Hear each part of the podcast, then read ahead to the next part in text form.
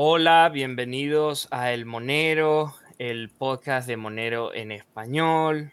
Como es costumbre, aquí estoy con mi coanfitrión Andrés. Ah, y hoy tenemos a un invitado especial de la comunidad de Monero de habla hispana que ha hecho una investigación enorme, tremenda sobre Monero y las criptomonedas en general Vamos a estar hablando un poco con él, su pasado, cómo lo hizo, las conclusiones a las que llegó y las opiniones que ha recibido hasta ahora. nosotros eh, estamos muy contentos de recibirle en el Monero. Hola Federico, puede decir hola ahora o callar para siempre. hola, ¿cómo les va? Todo muy bien. Hola Andrés, ¿cómo le va? ¿Cómo está su día? Hola, ¿qué tal, señor Roten? Tanto tiempo sin grabar. ¿Cómo está su día?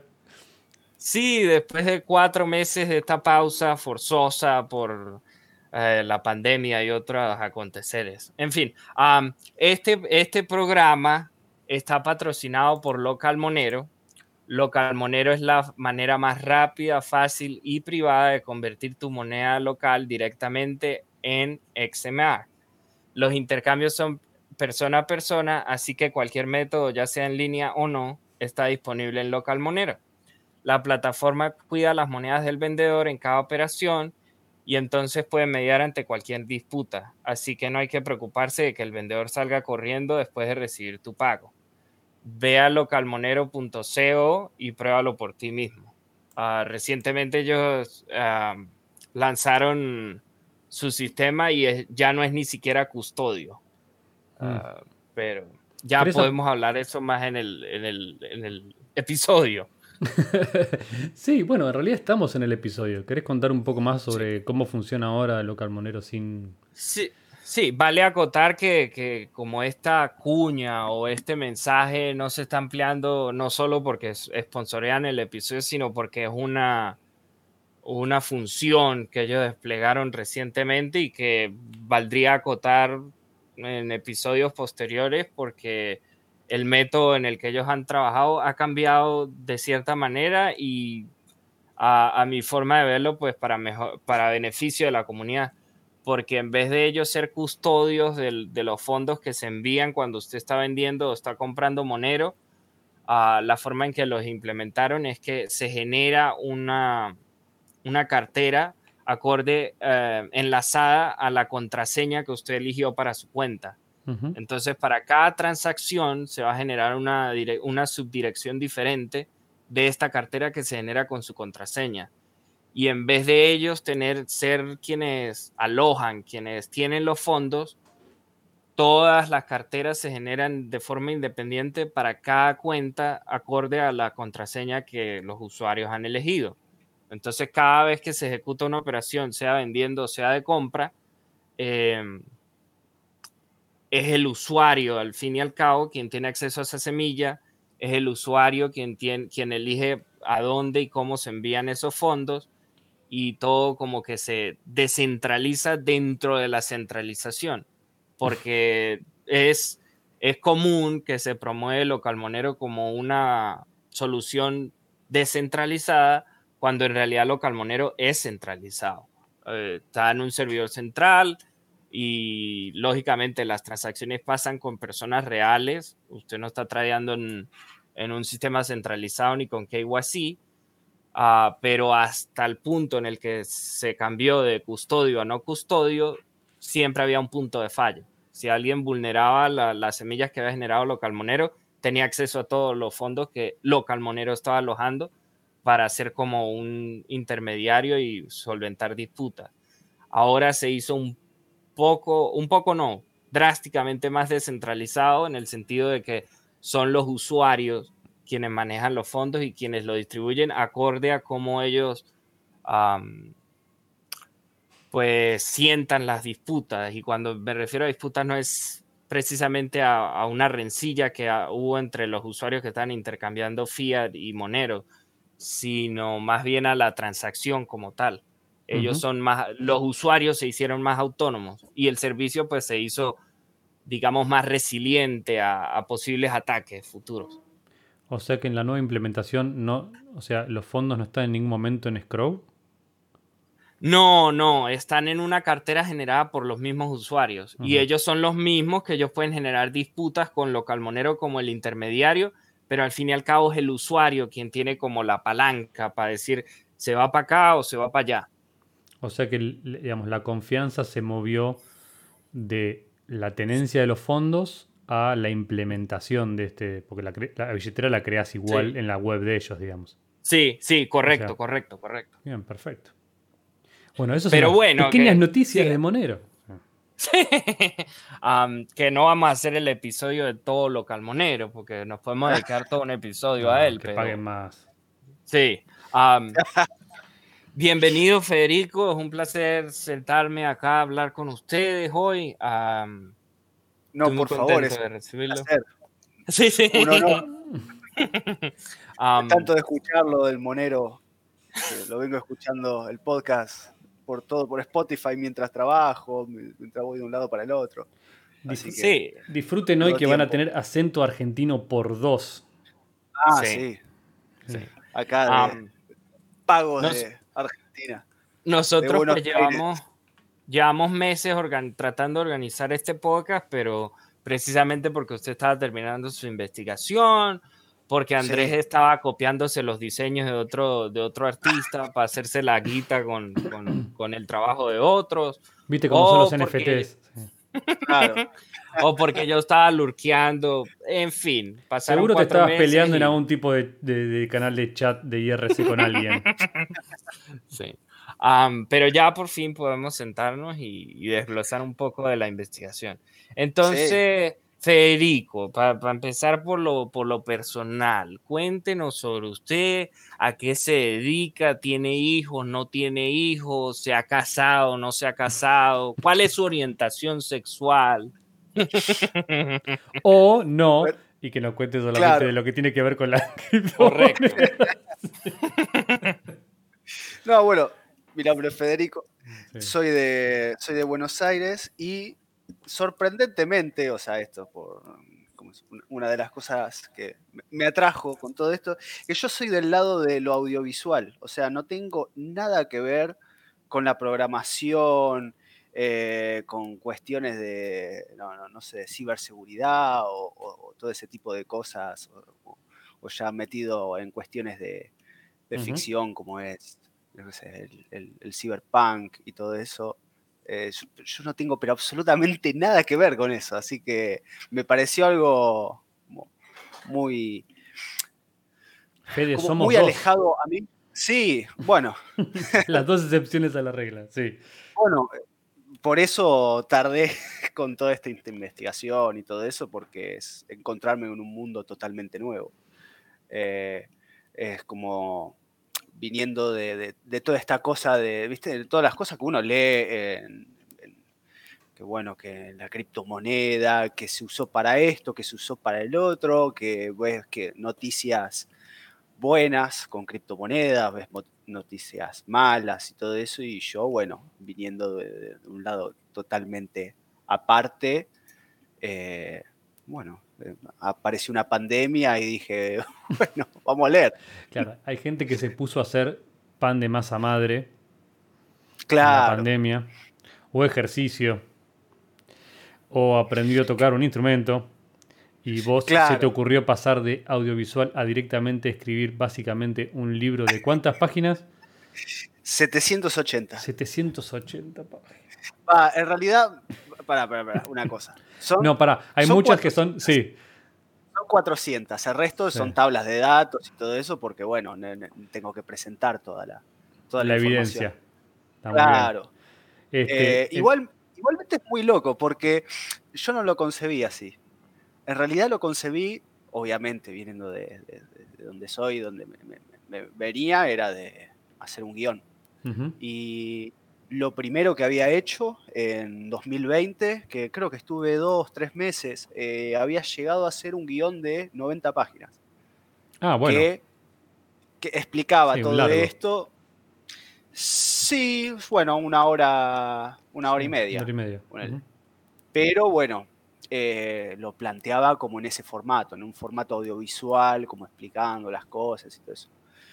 Pero como soy un loco, Y llegó un punto que dije, no, esto, no sé, esto está mal. O no sé, no, no. Como no, no, no me gusta, no me parece serio, no me parece lo suficientemente serio. Y bueno, y me puse a animarme, o sea, me puse a hacer como el primer capítulo, que era muchísimo más resumido que lo que estaba. Y, y es como que se me levantaba y trabajaba y animaba y ponía esto, ponía lo otro, trataba de buscar la forma audiovisual de explicar los conceptos. Y nada, los terminé. Eh, había hecho un video de, creo que eran 17 minutos, algo así. Ah, lo vi, sí, lo vi y dije, no, no me gusta. Ibas a ser el Zeitgeist de las criptomonedas, básicamente. Claro, pero bueno, esto también aclaro eh, que tiene cierto tono como jovial la, investigación, o sea, es serio, pero tiene como esas microcosas que, que tienen como su, parte como un poco cómica. O sea, eh, fíjate que ya el, mismo nombre que es sobre las criptomonedas, está bien que, bueno, eh, esto justo se me había ocurrido el nombre cuando estaba leyendo el, el tratado de... Uy, qué mal que estoy con los nombres ahora. Que es sobre... Ay, uno de los economistas más clásicos. Eh, sobre la... Ah, vos decís porque empieza con sobre. Claro, sobre las riquezas de la nación. Eso, sí. Entonces, Smith, no. Tiene, sí. Eh, claro, me salía John Stuart Mill, nada que ver. Eh, ya se me estaba chispoteando ahí los nombres. igual le eh, queda, le, queda, le queda bien, le queda serio el sobre. Le faltó agregar tratado arriba, pero es como sobre las criptomonedas. Claro, viste, pero también por otro lado es como, bueno, ¿de qué se trata ahí sobre las criptomonedas? Y es como, ah, es un nombre. No, está buenísimo. Contémosle un poquito a la gente eh, lo que, de lo que estamos hablando. Federico acá hace, ¿cuánto ya? Unas, unas semanas, ¿no? ¿Dos, tres semanas? 23 de diciembre lo publiqué. el 23 de diciembre publicó. ¿Y cómo no lo vas a ver de memoria? Porque es como tu pequeño bebé después de 480 páginas de contenido. Lo pensé como una especie de, regalo Navidad. Está muy bien.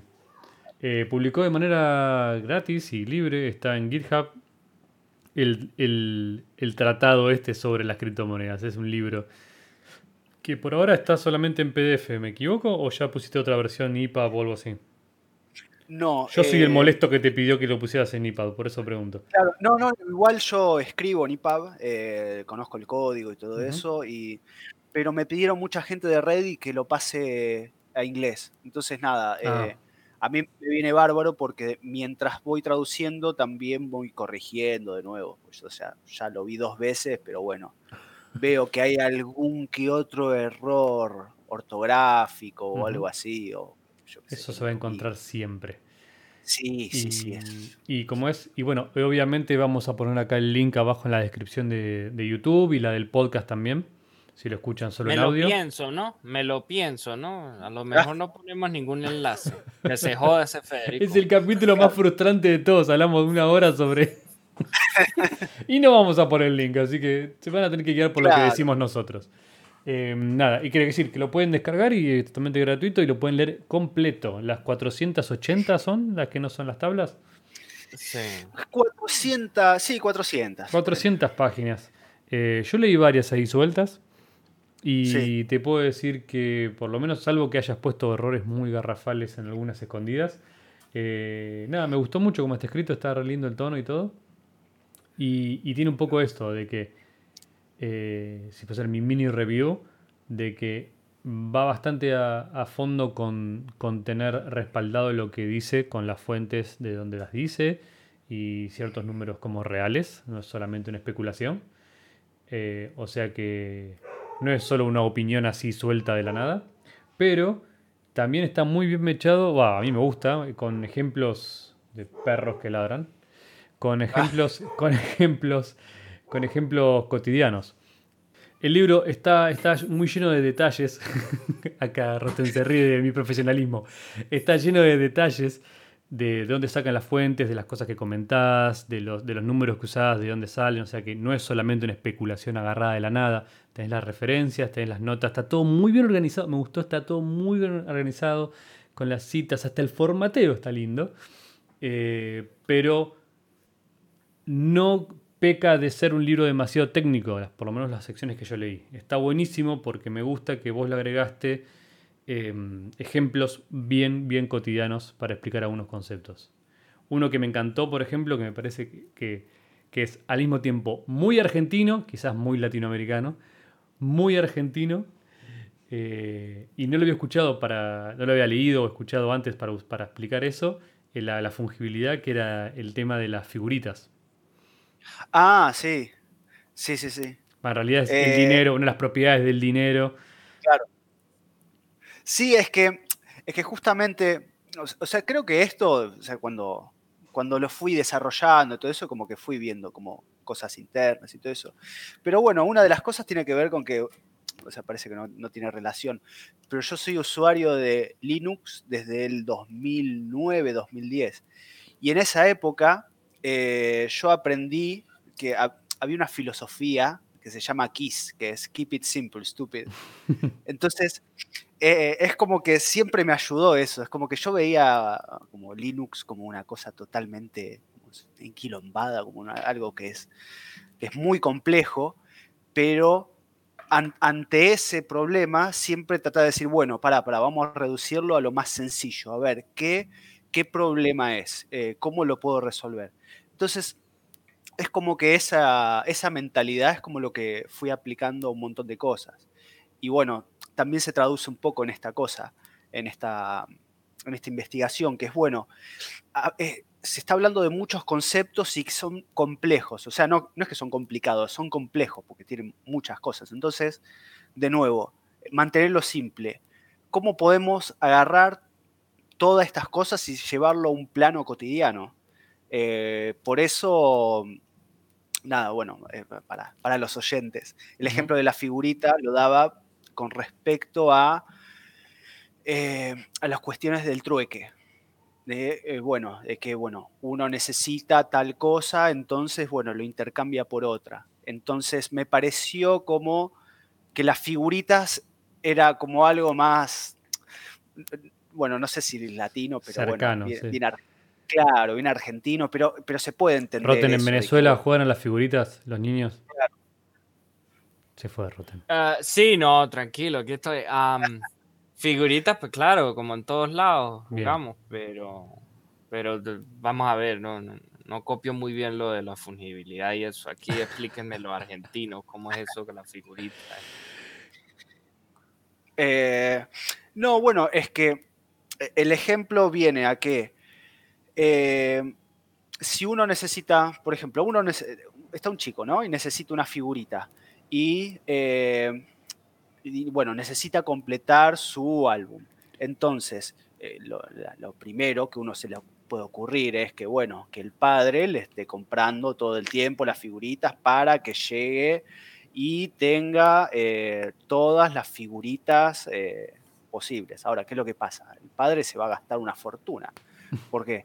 porque en esos paquetes donde vienen las, diferentes figuritas, eh, vas a tener unas que son repetidas, vas a, tener, a tener otras que, bueno, que no te sirven y, todo eso, y eso uno lo va acumulando.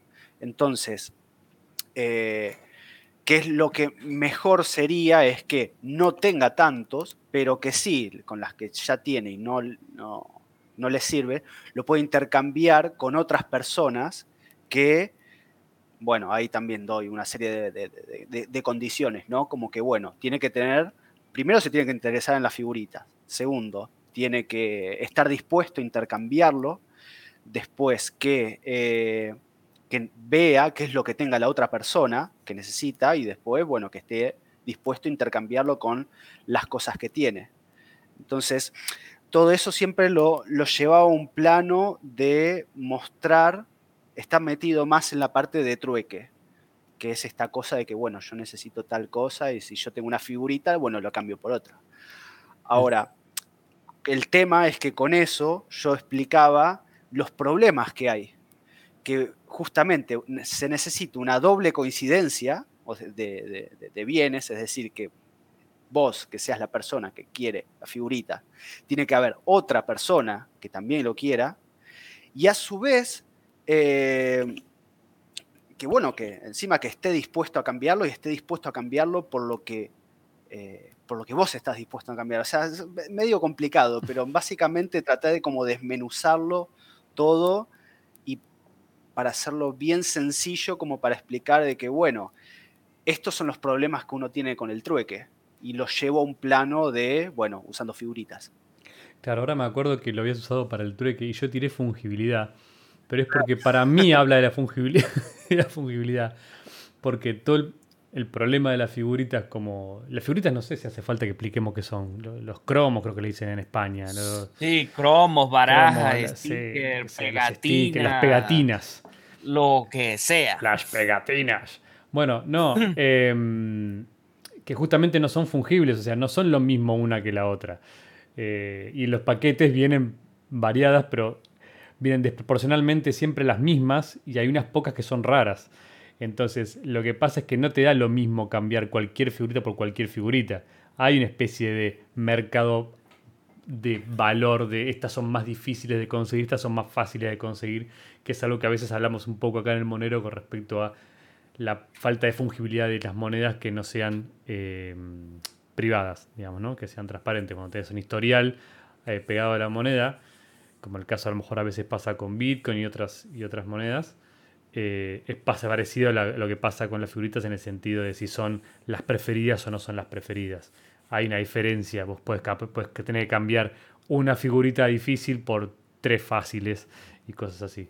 Y obviamente se tiene que dar la coincidencia, como dice Federico, de que y necesitas que haya otra contraparte que le interese específicamente las que vos tenés. No puedes tener, eh, que es lo que dinero vendría a solucionar.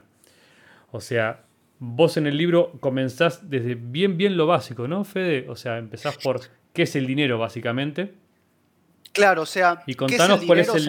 Sí, no, eso te iba a preguntar. ¿Cuál, cuál es el, camino que desarrollás en el libro? ¿De dónde, ¿De dónde salís ¿Qué temas tocas? ¿Hasta dónde llegás, más o menos? Claro, o sea, todo, mi estudio de lo que fue de las criptomonedas, que bueno, si querés eso lo, podemos hablar más adelante, de, bueno, de cómo llegué a, a Monero y todo eso, eh, fue todo preguntándome, o sea, todo se, iba reduciendo a, bueno, ¿qué es el dinero?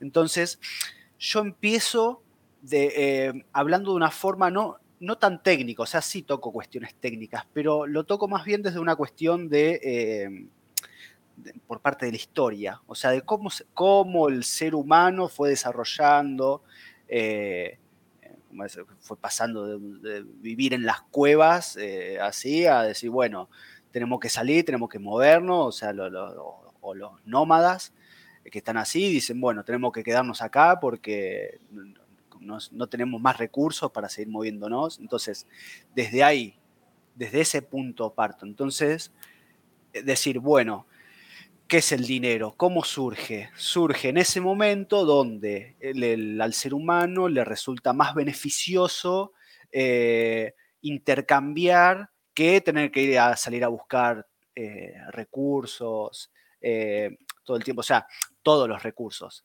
Puede puede tener. Permite la especialización, digamos. Claro, puede tener pocos recursos y con esos pocos recursos se puede especializar y puede comerciar con otras tribus que también se especializan en otras cosas. Entonces, eh, yo hago mucho hincapié en eso, eh, más en la parte histórica, porque es como que el resto de la investigación se basa en eso, en este sentido. Ya explicando eso, bueno, eh, ya, ya uno se mete más en cuestiones de decir el dinero eh, es anterior a la creación del Estado. El Estado es algo muchísimo más posterior de la invención del dinero. Entonces, eh, todo este tipo de cosas que voy planteando y todo este panorama también sirve para hacer otras justificaciones, como por ejemplo, saltando al, día de hoy, que no hay absolutamente nada de malo usar criptomonedas. Eh, viste que siempre no me diga, señor. Claro. Aquí en el Monero. Claro. no, no, te aquí en el Monero, aquí en el Monero llevamos ya con este 19 episodios clarificando a todos nuestros oyentes que las, las criptomonedas son usadas por eh, tráfico de niños, pornografía ilegal, eh, apuestas de criminales. Justo vengo de escuchar la mesa redonda 4 y que hace justamente esa aclaración. No, no, por supuesto. Por supuesto que Monero es para, para caridad. específicamente. De hecho, hay un libro llamado Mastering Monero que habla de eso. ¿O no, sí, Andrés? Sí. Es, una porquería de libro, sí. Sí, bueno, pero, pero, pero retomando aquí un tópico aquí importante, ah, porque estábamos hablando un poco de lo que las, digamos, el, los conflictos o los, no los conflictos, en fin, se me va al español. lo que quiero decir es que usted hablaba de que cuando le pidieron que lo tradujera en inglés, porque había mucha demanda para el inglés, que usted estaba, que seguía como notando que había errores gramaticales o errores ortográficos, o que faltó aquí o que faltó allá. Y hablando de Mastering Monero, que tiene su primera edición, y una de las razones por oh. las cuales yo entré en contacto con Federico oh. era porque él, él quería traducir Mastering Monero al español. Lo que pasa es que Serhack, el italiano ese que estudia ciberseguridad, o eso es lo que le gusta decir al imbécil ese, Perdón la grosería aquí el moderador Andrés. Ah, no te lo permito, ¿eh? No te lo permito. E, esa primera edición del libro fue un desastre. Sobre mi cadáver, sobre mi cadáver hablas mal del amigo Tano Serhak. El, tiene muchos typos o, por ejemplo, repite la misma palabra dos y tres veces o tiene doble espacio, lo que sea. Yo desde que salió esa primera edición no he hecho sino tirarle mierda a Serhack. En fin, no vamos a hablar tirarle mierda al editor. Sí, al editor también, a todo el que fue responsable de eso. en fin, el punto a lo que. Solo porque querías decirlo. Solo porque querías decirlo, sí, sí. El, el, punto que quería tratar es que no se debe andar tan duro porque siempre las primeras ediciones van a estar llenas de errores. Y usted se pudo haber gastado los dos años de la pandemia, estuvo encerrado en su casa haciendo la investigación y poniendo tablas y justificando el argumento aquí y lo otro. Igualito va a tener errores porque es la primera edición. Uno, por eso. Dos, porque entre más pares de ojos los estén leyendo, pues hay más peer review, entonces hay más sugerencias y eso habilita que la calidad del libro sea superior. Esperemos que la segunda edición de Master y Monero sea mucho mejor que la primera y ya. Pero sin duda que lo voluntarios, va a Sí, voluntarios como usted, Federico, otros voluntarios que también lo quieren traducir al italiano, a lo que sea, pues van a tener una mejor base, más actualizada, con más edición. Pero aquí no estamos hablando de Master y Monero y mucho menos de ese italiano prepotente. para, para. Este, aquí el amigo Andrés también dijo anteriormente que el libro este era muy técnico, pero a su favor, en defensa de Federico, si el propósito de las 700 y pico páginas era ser argumentativo, más allá de explicar por qué las criptomonedas o sobre las criptomonedas o como lo quiera llamar, precisamente si usted quiere tener un tono argumentativo, usted tiene que postear todas las fuentes. Es más, en los, en los artículos, en los ensayos, en los libros, cuyo propósito es ser argumentativos, lo digo por experiencia propia, la mayoría de esos libros se van a gastar más de la mitad en el libro haciendo acotaciones y mostrando tablas y la fuente que en el argumento mismo. Porque si usted quiere tener un argumento o un libro de calidad, usted tiene que decir, es esto porque esto y esto y esto y esto. Usted no puede decir, no, es que el, cielo es marrón porque yo lo digo y se acabó, se cerró el libro. No, usted tiene que mm, mostrar los estudios. Bueno, pero eso, es que eso es porque el eh, argumento es como la punta del iceberg siempre. Claro. Claro, es que, es que por ejemplo, ¿no? Con respecto a, que, bueno, son 300 y algo de páginas de tabla de datos. Eh, yo, por ejemplo, en el capítulo 2, que hablo del caso argentino, o sea, muestro que el, el, dinero acá en Argentina, o sea, no, no sirve, el peso no sirve. Eh, hubo cinco cambios de denominación de moneda, hubo 18 cifras porcentuales de inflación en 68 años, creo que era. Eh, pero ¿qué es lo que pasa? Yo tengo que incluso mostrar la devaluación eh, con respecto a la última denominación del peso, que bueno, es técnicamente, o mejor dicho, legalmente se llama peso convertible, pero bueno, dejó de ser convertible en el 2001. Pero yo tengo que demostrar que con datos desde el 2002, creo que había sido lo más antiguo que había conseguido, desde el 2002 hasta noviembre, mira, en el 2002 eh, el tipo de cambio era, eh, el dólar creo que estaba como dos pesos con algo, y ahora está 200. Entonces, tengo que mostrar toda una tabla diaria de cómo se fue devaluando el peso para decir, mirá, el peso no funciona. Entonces, eh, no solo no funciona ahora, no funcionó casi en ningún momento desde acá, desde el 2002 hasta acá. Claro. cada vez fue peor. Entonces, me, pareció como importante como agregarlo y no que yo diga, bueno, el peso se devaluó porque en el 2002 valía tanto y ahora vale otra cosa y la gente tenga que ir a recurrir o que busque internet o que busque en esta base de datos o que en este otro, pues no, me parecía tan, no me parecía tan serio. No, y es útil eh, claro, Entonces, entonces al final de todo, que está en un anexo, decís, bueno, mira, acá está el listado eh, diario de cómo se fue devaluando el peso, para demostrar que, bueno, sí, se, devaluó. Es como ver un choque en cámara lenta, sí. Claro, eh, eh, y, que digas, no, mira, hubo un choque, y encima te pasó eso. bueno, ese tipo de cosas. Pero con respecto a lo técnico, yo creo que lo más tengo, o sea, en mi opinión, como lo más técnico que quizás pude haber tocado es con respecto a la, implementación de las criptomonedas, o sea, de forma cotidiana, ¿sí? Con, un argumento que se da, que lo leí mucho en, las redes y todo eso, que se trata sobre, la, eh, sobre el consumo energético. Ah, ¿Viste, que, generalmente se, lo critica mucho a Bitcoin de que no, porque es, no es ecológico, bla, bla, que esto y el otro. Ahora, yo me puse a investigar, eh, bueno, es una de las razones también porque la... Por la duda lo comiento, porque Bitcoin usa prueba de trabajo como método de consenso. Ah. Solamente por si hace falta aclararlo. Y Monero también. Claro. Eh, ¿Y qué fue lo que encontraste? No, no, eh, contanos de eso.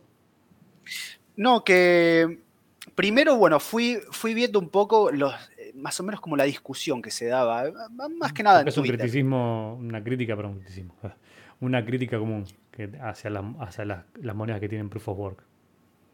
Claro, bueno, la conclusión a la que llego es que el sistema financiero de fiat es, pero muchísimo más contaminante de lo que puede ser Bitcoin. Para empezar, o sea, para empezar, primero son dos cosas totalmente diferentes. ¿Por qué? Porque el sistema financiero abarca muchísimas áreas diferentes. Es decir, eh, por ejemplo, tenés el transporte de dinero, tenés la generación de dinero, necesitas fábricas para imprimir, necesitas... Las imprentas, los camiones. Claro. Los bancos físicos que están que los bancos físicos utilizan energía, utilizan agua, luz, bueno, agua, luz, gas. Eh, el transporte de todos sus empleados desde el hogar hacia el, hacia el banco. claro, el consumo de nafta de toda esa cadena, un montón de cosas que si uno va sumando, yo eh, justo me lo, me lo había anotado acá, eh, que todo eso hace que tenga... ¿Cuánto peor es? En, watts, en terawatts, mejor dicho. El consumo total del sistema bancario son 263,72 terawatts por hora. El de Bitcoin es de 113. 114 por ahí. O sea, más del doble. Claro. Entonces, ¿qué es lo que pasa? Ah, bueno, y no dije la otra parte de Bitcoin. Que Bitcoin es como que agarra Bitcoin como pongo Bitcoin porque nada, se cita este... este es como el peorcito porque es el más grande, digamos, es el que más consume hoy en día.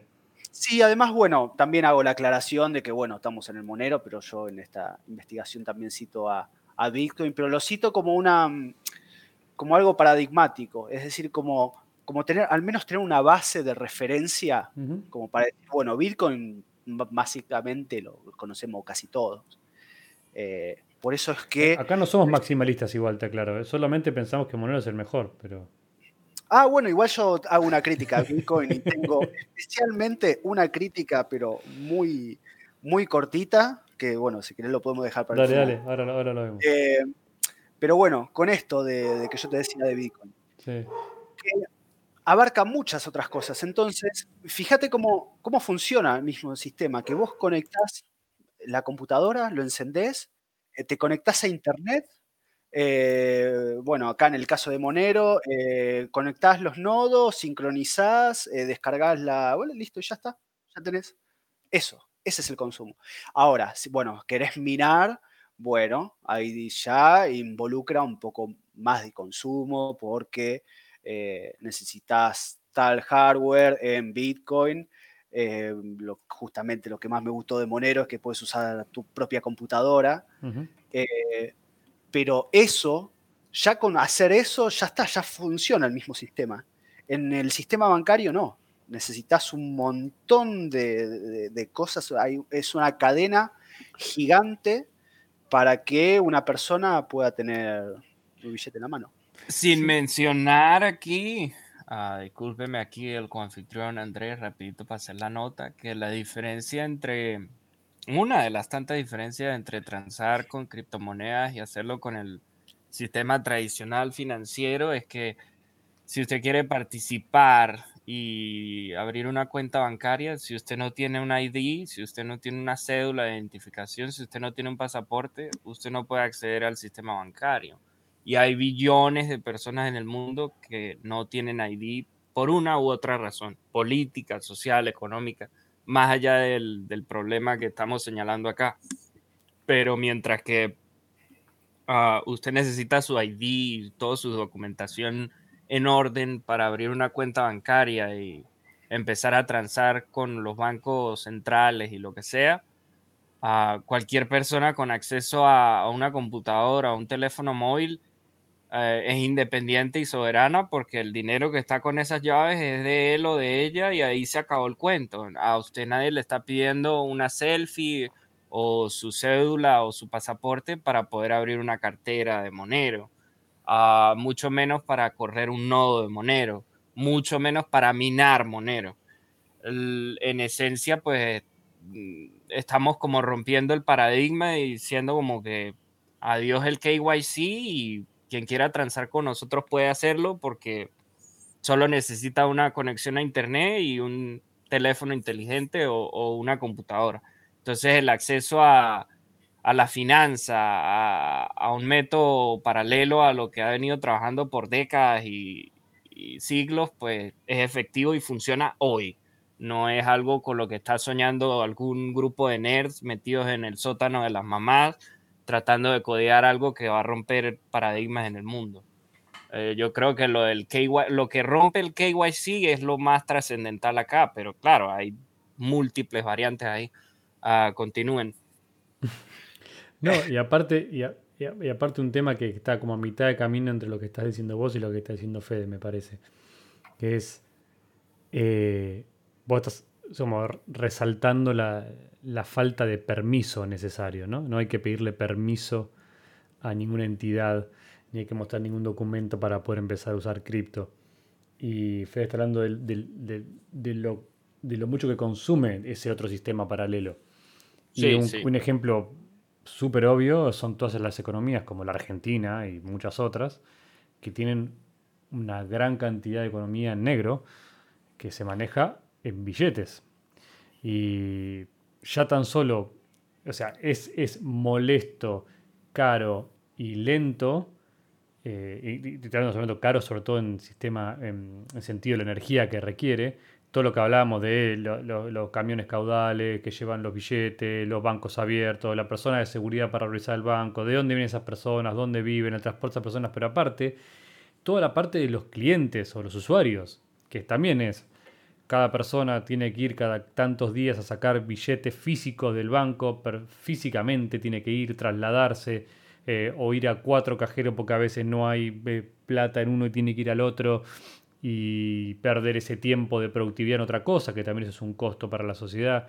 ¿Cuánto tiempo, cuánto tiempo pasamos en el sistema tradicional perdidos en su burocracia, ya sea el retiro, la entrega de dinero, los pagos, el, reclamos en el banco, las, colas y las esperas que hay que hacer, que es todo tiempo que no se usa para otra cosa, que me parece que es parte del costo que, invisible que tiene el, el sistema, digamos, tradicional, por así decirlo. Sí, es la pérdida de tiempo, de recursos, de dinero, de todo y pensar que nosotros pues estamos financiando esa locura al pagar nuestros impuestos. Ojo, ojo, eh, aquí en el Monero no apoyamos a, gente que va de los impuestos, no apoyamos a matones, prostitutas, aquí somos santos de devoción, ah, somos los anfitriones más ortodoxos y religiosos que han habido en el mundo, ah, pero sí, e, e, ese sistema es un desastre y lo peor es que se les ha salido tanto de las manos que ya ni siquiera pueden controlarlo. Es decir, ellos saben que imprimir dinero pues es un cáncer porque ah, nos está aniquilando no solo a nosotros, sino a ellos también, pero llegó un punto en el que no lo pueden frenar y la única solución que tienen es aumentar la deuda nacional, el límite de la deuda nacional y la impresora que se vuelva loca imprimiendo billetes. Te podría ah, decir que es divertido ver cómo el mundo se está argentivenezualizando, pero creo que no, creo que no va a ser divertido. Sí, no, no, no es divertido para, nadie. Y, cuando todo colapse, pues todo el mundo va a sufrir, incluso los, aquellos que están apegados al, a la raíz de todo. Eso es lo, triste, pues. Ah, pero volviendo un poco al tópico. De, una última cosa. lo, triste me parece de eso es que es medio como, eh, como el cambio climático. O sea, obviamente hay gente que, la va a pasar menos peor que otras, o que tiene más, o sea, si vos sos millonario y tenés la capacidad de vivir en donde quieras y resguardarte como quieras, obviamente estás mejor, pero no estás exento de sufrir eh, las consecuencias que, que, tiene el clima para vos. Eh, y con esto es parecido, o sea, puede ser divertido, podés ver que que si vos compraste Bitcoin en el 2012 eh, tenés muchos más dólares hoy y que estás protegido contra la inflación de Estados Unidos. Es más, te ayuda, o sea, dale, vamos, que el resto del mundo empiece a imprimir porque tener este cripto en un escenario donde Estados Unidos, Europa y todos imprimen como locos es como tener dólares en un escenario argentino. Todos los precios este, para vos se abaratan pero las consecuencias terribles que va a tener para la sociedad, que todo se vaya al carajo, no, te van a hacer muy felices igual. Este... Bueno, eh, qué, bueno que mencionaste lo de, lo de cambio climático y todo eso, porque tengo un mensaje para la gente, para los que son ecologistas y todo eso. Un dato que tengo acá, que yo tengo anotado, que la generación de electricidad solamente por energías renovables, ¿eh? o sea, nada de, nada de gas, ni de petróleo, nada de eso. En el año 2020 fue de 3.147 terawatts por hora. O sea, el 3,62% del consumo, o sea, de, ese 3,62% es lo que representa Bitcoin. Es decir... Ah, o sea que con todo lo que tenés en renovables en el mundo hoy produciendo, podrías correr podrías destinar ese 3,6% a Bitcoin y podría seguir funcionando. Es decir... Eh, Hacerlo totalmente verde, por decir así. Claro, es decir, si yo, por ejemplo, digo, bueno, muchachos, ¿saben qué? Listo. Eh, empezamos ya mismo a cambiar todo por energías renovables de todos los usuarios. Bueno, tranquilamente se puede migrar a un sistema de paneles solares, eh, lo que fuese, y podría seguir solucionando, funcionando tranquilamente y se solucionaría el problema. Es decir, ahora estamos en una etapa en donde en tanto energías renovables eh, la producción es gigantesca. Por lo tanto, tranquilamente se puede migrar a, un sistema completamente verde de, criptomonedas y no haber ningún problema eh, operativo. Es más, menciono todo esto porque son las cosas técnicas. Sí, sí, sí. Es más, no solamente se genera electricidad, sino que en la transmisión eh, por los cables de alta tensión hay pérdida de energía, porque es la energía, es la electricidad que se convierte en calor. Y eso pierde voltajes y todo eso. Eh, bueno, eso yo también, yo me había notado esa pérdida y la pérdida a nivel global por transmisión de 2.227,89 terawatts por hora. es un montón. Claro, entonces imagínate, siempre de nuevo, con este, esta idea de KISS, de mantenerlo simple, imagínate si estás en tu casa y tenés un panel solar y eso alimenta la computadora.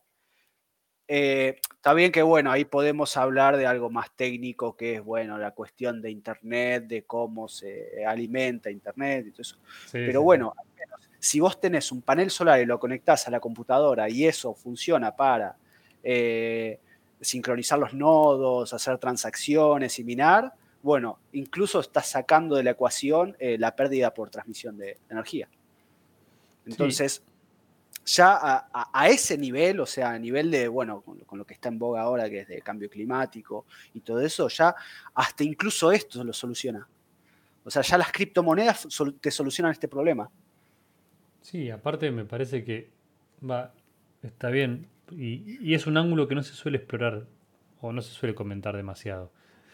El tema de la transmisión, porque también me parece que al vos poder poner, en el caso, por ejemplo, ponemos al armonero, ¿no?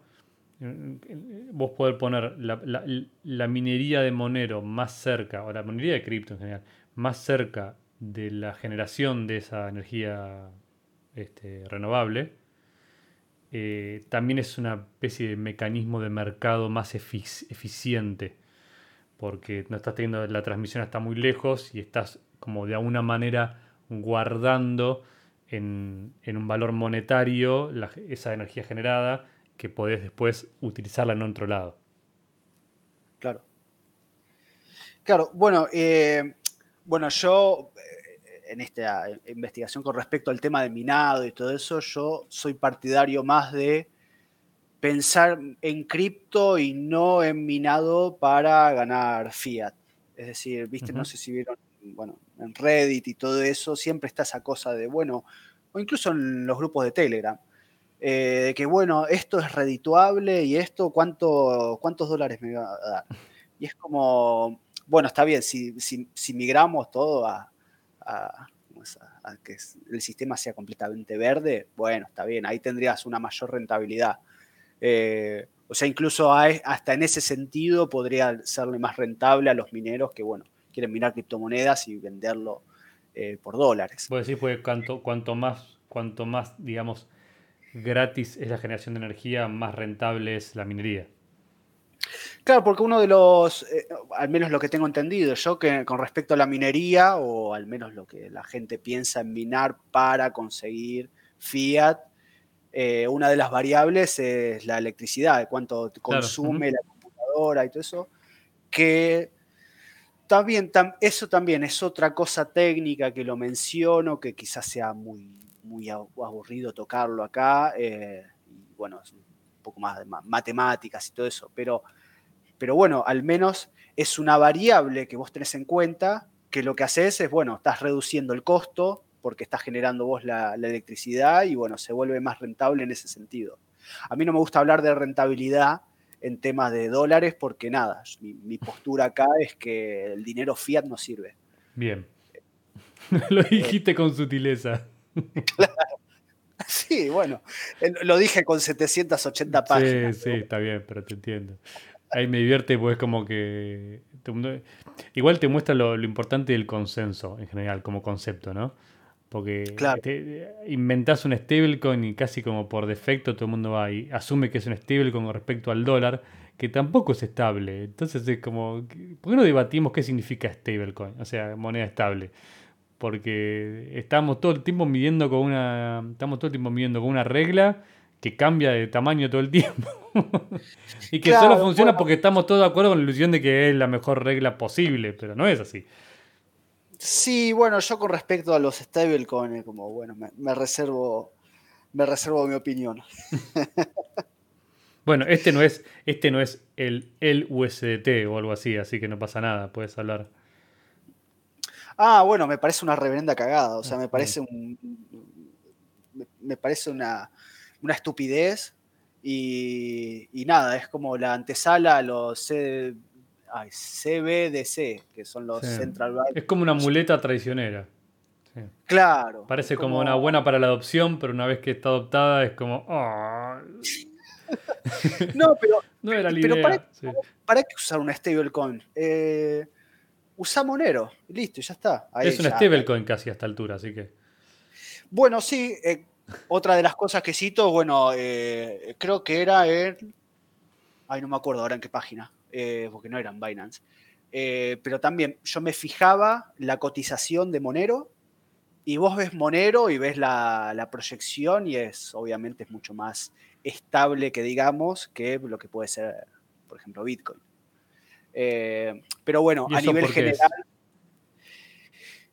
Eh, eso lo que hice, bueno, fue agarré la cotización diaria, o sea, el cierre, eh, desde, bueno, Bitcoin era del 2013, llegué a tener datos. Y, y, lo empecé a anotar los precios de cierre hasta también 2021. Creo que ya llegué a terminar en noviembre. Diciembre no llegué a hacerlo. Y vos ves la curva y es una curva exponencial. De hecho, eh, el gráfico lo tuve que pasar eh, a logarítmico para que se pueda ver bien los movimientos, porque no, no veías nada. De hecho, ahora también me acordé que uno de los puntos que yo decía de que, bueno, el, peso, el fiat no sirve para nada y la criptomoneda sí, eh, pongo los dos gráficos de la, eh, de la evaluación tanto de, Monero y Bitcoin con el peso y el dólar. Y vos ves que el peso y el dólar también lo tengo que poner en logarítmico porque cae de una forma pero estrepitosa. Pero eh, es, cuando hice ese gráfico dije, ah, ahora entiendo por qué no podía comprar tal cosa que tenía plata ahorrada y ahora no lo puedo comprar. Y sí, porque el, gráfico se cae, la curva cae. O sea que básicamente tenés, tenés puesto como en la fija Bitcoin y, el dólar y el peso van bajando, en vez del Bitcoin subiendo. Claro, o sea, en un gráfico es, eh, vos ves como el peso baja, o sea, a medida que pasa el tiempo, cuánto va siendo evaluado mismo incluso por, el, por la inflación. O sea, lo, tomo con eso, con la inflación. Que bueno, que quizás mucha gente dice, no, bueno, pero el dólar, el dólar, bueno, el, dólar es lo mismo, lo que pasa es que eh, Se, destruyó un poquito más lento. Pero yo conseguí datos desde 1910 y algo así de la inflación y bueno, en Argentina desde el 45, pero los puse desde el 45, tanto el peso como el dólar, y vos veías cómo bajaba y sí, es decir, esto, sí, sí, baja, esto no sirve para nada. O sea, cuando... E, e, es muy loco esto, porque cuando tomás el factor tiempo y analizás todo desde, un, desde más alejado posible, ahí te cierra todo. Ahí decís, ah, claro. Y se vuelve mucho más claro también. Claro, bueno, también por eso eh, ahora que, mira, ahora que lo menciono. Que bueno, por eso es que yo tomo desde el año 10.000 antes de Cristo como un punto para decir, bueno, a ver, el ser humano, ¿qué hacía? Que estaba en bola y a los gritos. A ver, eh, tenía que hacer esto y esto, eh, bueno, y así encontró el dinero. Y bueno, y ahora el dinero, ¿qué soluciona esto? Así. Entonces, poniéndolo desde esa perspectiva, desde muy lejano, hasta ahora, bueno, es como que hay, hay cosas en la vida cotidiana que resultan como, si, uno tiene ese, parámetro ¿no? del tiempo, dice, esto está mal. O sea, como, claro, eh, esto me, dicen que es así, pero en realidad no es así. Eh, es el momento Matrix. Claro, viste cuando te caen todas las cosas que vos decís. ¡Ah! Un momento. Pero entonces. es un castillo de cartas. De Sí, bueno. o, es como cuando entras en el rabbit hole de que todo es un Ponzi. Pero claro. todo es un Ponzi. Y sí, obvio. Bueno, de alguna manera sí, todo es un Ponzi. Eh, pero sí, bueno, bueno, también cuestión de blockchain, bueno, también de, tema de criptografía, eso sí, bueno, lo que sería más el tercer capítulo, eh, ya, hay, ya hay cosas técnicas, pero bueno, yo siempre trato como de reducir todo al principio, como a reducirlo todo al principio y por eso es que agarro tan eh, ejemplos tan cotidianos, porque es como que trato de reducir eso y bueno, aprovecho mi creatividad en lo audiovisual para hacer como una especie de mini película. Lo más visual posible. Claro. Entonces eso, también, bueno, en la lectura uno lo puede ver. Y contanos cómo, bueno, no sé si Roten quería justo preguntar algo. No, no preguntar algo, un comentario, sí, porque, porque siempre son bien recibidos personajes como ustedes dos acá. No es que yo sea la persona más técnica tampoco, pero es que eso se nota a leguas. Y creo que lo sufrí yo en los primeros episodios del Monero, pero una, una nota pequeña acá, que siempre es conveniente tener a gente que se dedica a audiovisuales o que es diseñadora gráfica o que le tira de ese palo. ¿Por qué? Porque ustedes tienen la tendencia a dar analogías mucho más simples y la gente que se dedica a entenderlo de un modo técnico, un modo de algoritmos y números y que el output y el input y la criptografía y la privacidad. Al fin y al cabo, pues nos volvemos un 8 tratando de explicarle eso a los normies. Mientras que la gente que está eh, dedicada al diseño, lo que sea, pues encuentra ejemplos de la vida cotidiana y yo me quedo, ok, tiene sentido, pero jamás habría llegado yo a esa, a esa analogía. Entonces, agradecido por esas explicaciones, pues.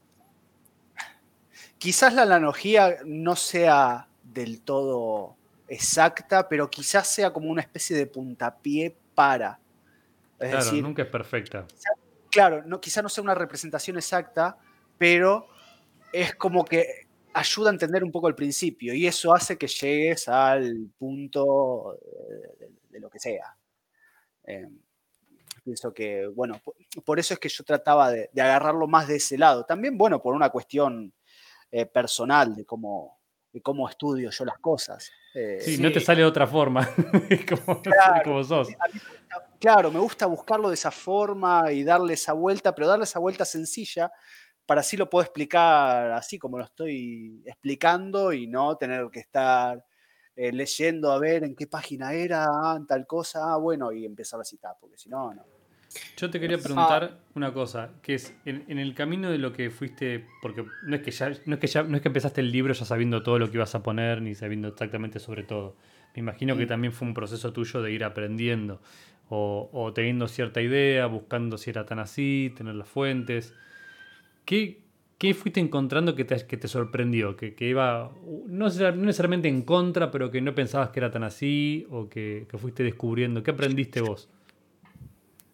Eh, bueno, primero, bueno, voy a hacer, voy a hacer un mea culpa y voy a decir que, bueno, yo pensaba que las criptomonedas se utilizaba para actividades ilegales. Oh, eh, no. bueno, se ah, usan para actividades ilegales, pero no solamente. No, no, no. Eh, tengo una sección dedicada a eso para mostrar que aún así, que todo el mundo diga, ah, no, porque las actividades ilegales usan Bitcoin, de eso te demuestro de que la mayoría de, la capitalización de las actividades ilegales es el dinero fiat. Por lejos. Por lejos, ¿eh? eh Así, así que bueno, con eso ya me quedé más tranquilo. Van a tener razón cuando realmente haya una hipercriptosización de lo que sea y la gran mayoría del movimiento económico del mundo sea en criptos, ahí van a tener razón de que la mayoría de los, de los crímenes se, producen en cripto. Claro. Es, como estadístico, solamente porque, y sí, la verdad que si el 90% del comercio entre personas es en criptomonedas, y también va a haber subido la criminalidad, no me jodas. O sea, ¿qué es lo que pasa hoy en día con el fiat? Claro. Eh, no, bueno, lo que me sorprendió, eh, creo, yo pienso que lo, que más lo que más me gustó es el tema de, la privacidad y el anonimato. Es como que estando en un mundo donde, bueno, están las redes sociales, están las big tech y están las big data y todo eso, es como que se va perdiendo un poco esta noción. Y fíjate que, qué interesante todo esto, que esto es la antesala a los eh, Central Bank Digital Currency. También tocas el tema de las CBDCs en el libro.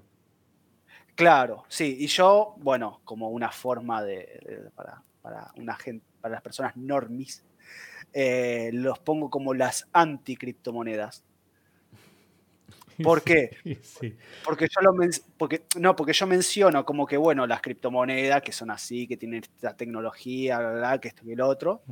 Y bueno, yo hago como una especie de separación quizás puede estar bien, quizás puede estar mal, pero lo, puse como una forma como para adentrar a alguien que no, está ajeno a todo esto, en separarlo en tres cosas. Es como decir, bueno, tenés el dinero estatal, tenés el dinero privado, que dinero privado incluso puede ser, por ejemplo, ¿no? Steam, que te da unas fichitas o lo que sea y que eso te sirve para cambiar todo eso. Eso, bueno, es a nivel...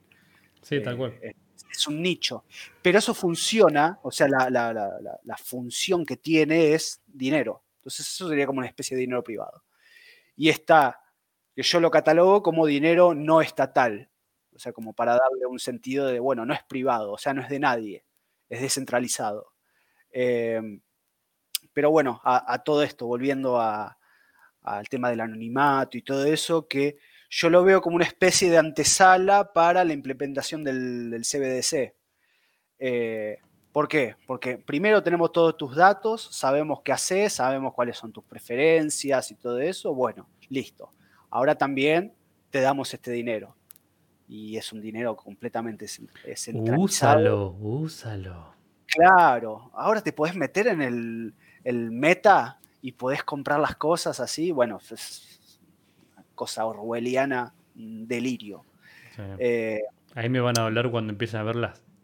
Bueno, no sé si van a hacerlo así o por el otro lado. Viste, siempre tenés como dos cosas, como el palo y la zanahoria, ¿no? Y claro. Me parece que la parte cringe que va a tener las CBDCs van a ser todos los beneficios, las, promos por usar eso, que, que, obviamente en general el Estado puede dar, porque igual se financia con nosotros y decir, no, pero si usas esto, es, todo es un 5% más barato, ¿viste? Eh, claro. Y vos decís, ah, pero Dios, oh". discutiéndote, ¿no? Pero que es un poco lo que pasa con la privacidad en otros ámbitos que no son solamente lo monetario, ¿no? Que es como, y bueno, eh, Google, Gmail es gratis, y Facebook es gratis, y bueno, está bien. WhatsApp es gratis. Te convendría pagarlo, ¿no? Porque lo estás pagando con otra cosa. Entonces con la CBC creo que va a pasar una cosa parecida. Ay, pero si yo uso igual CBC es porque es más, barato, porque me devuelven el, IVA de la zaraza, qué sé yo, imagínate. Y vos digas, no, está bien, y tienes que hacer esa lucha de, pero fíjate, hasta que un día no te funciona. O hasta que un día, al estilo chino, cruzaste mal la calle, escupiste en la vereda y, ah, no, por una semana de penalización no podés comprar cosas con tu identidad y tu CBDC por ejemplo. Bueno, con respecto a eso, que bueno, que quería llegar también a este punto, el tema de la privacidad y todo eso, eh, yo cito tres casos, brevemente, ¿no? Sí, dale, contanos. Eh, no, pero cito tres casos en el que justamente por gente que tiene dinero fiat, que tiene una cuenta bancaria, eh, el Estado, como no le gusta lo que dice, track, le corta la, cuenta. ¿Qué casos Entonces, eh, puse tres que son, uno que se llama Visol, que es una organización que está en Bielorrusia, que lo que hacía era ayudaba a personas que no apoyaban el régimen de este, Alexander Lukashenko, creo que era. Lukashenko, sí. Lukashenko. Eh, que nada, salía a perseguirlos, decían, bueno, a ver, ¿qué, ¿qué, estaban diciendo esto de mí? Ah, mira, no, hablan mal de mí, listo. Entonces le cortaban, le congelaban las cuentas. Esta organización lo que había hecho era juntaba dinero y bueno, es como que les daban como una especie de subvención para que, bueno, puedan comprar algo. políticos. Claro. Ahora, ¿qué le pasó a esta organización? Justamente lo agarraron y lo, también le bloquearon las cuentas y todo eso. Entonces, bueno, para sobrevivir eh, utilizaron Bitcoin. Eh, bueno, Como también Wikileaks en su momento. Claro. También otro caso de una mina que es, eh, perdón, una mujer, me salió el argentinísimo ahí, con el seudónimo de Emma, que es una feminista en Nigeria que luchaba contra la brutalidad policial. Y bueno, también le pasó lo mismo y bueno, terminó usando Bitcoin como un medio para, sobrevivir. O sea, yo me refiero a este sentido, sobrevivir, de poder ir a la esquina a comprar comida, a ese sentido. O sea, a, ese nivel es que puede atentar el Estado contra la persona. Y bueno, y el caso de eh, Alexei Navalny, creo que se pronuncia, que es el opositor de Putin. Ah, mira. Que también le, congelaron las cuentas. Y bueno, eso, eso también vino con todas estas cosas buscando con respecto sobre el anonimato y la privacidad.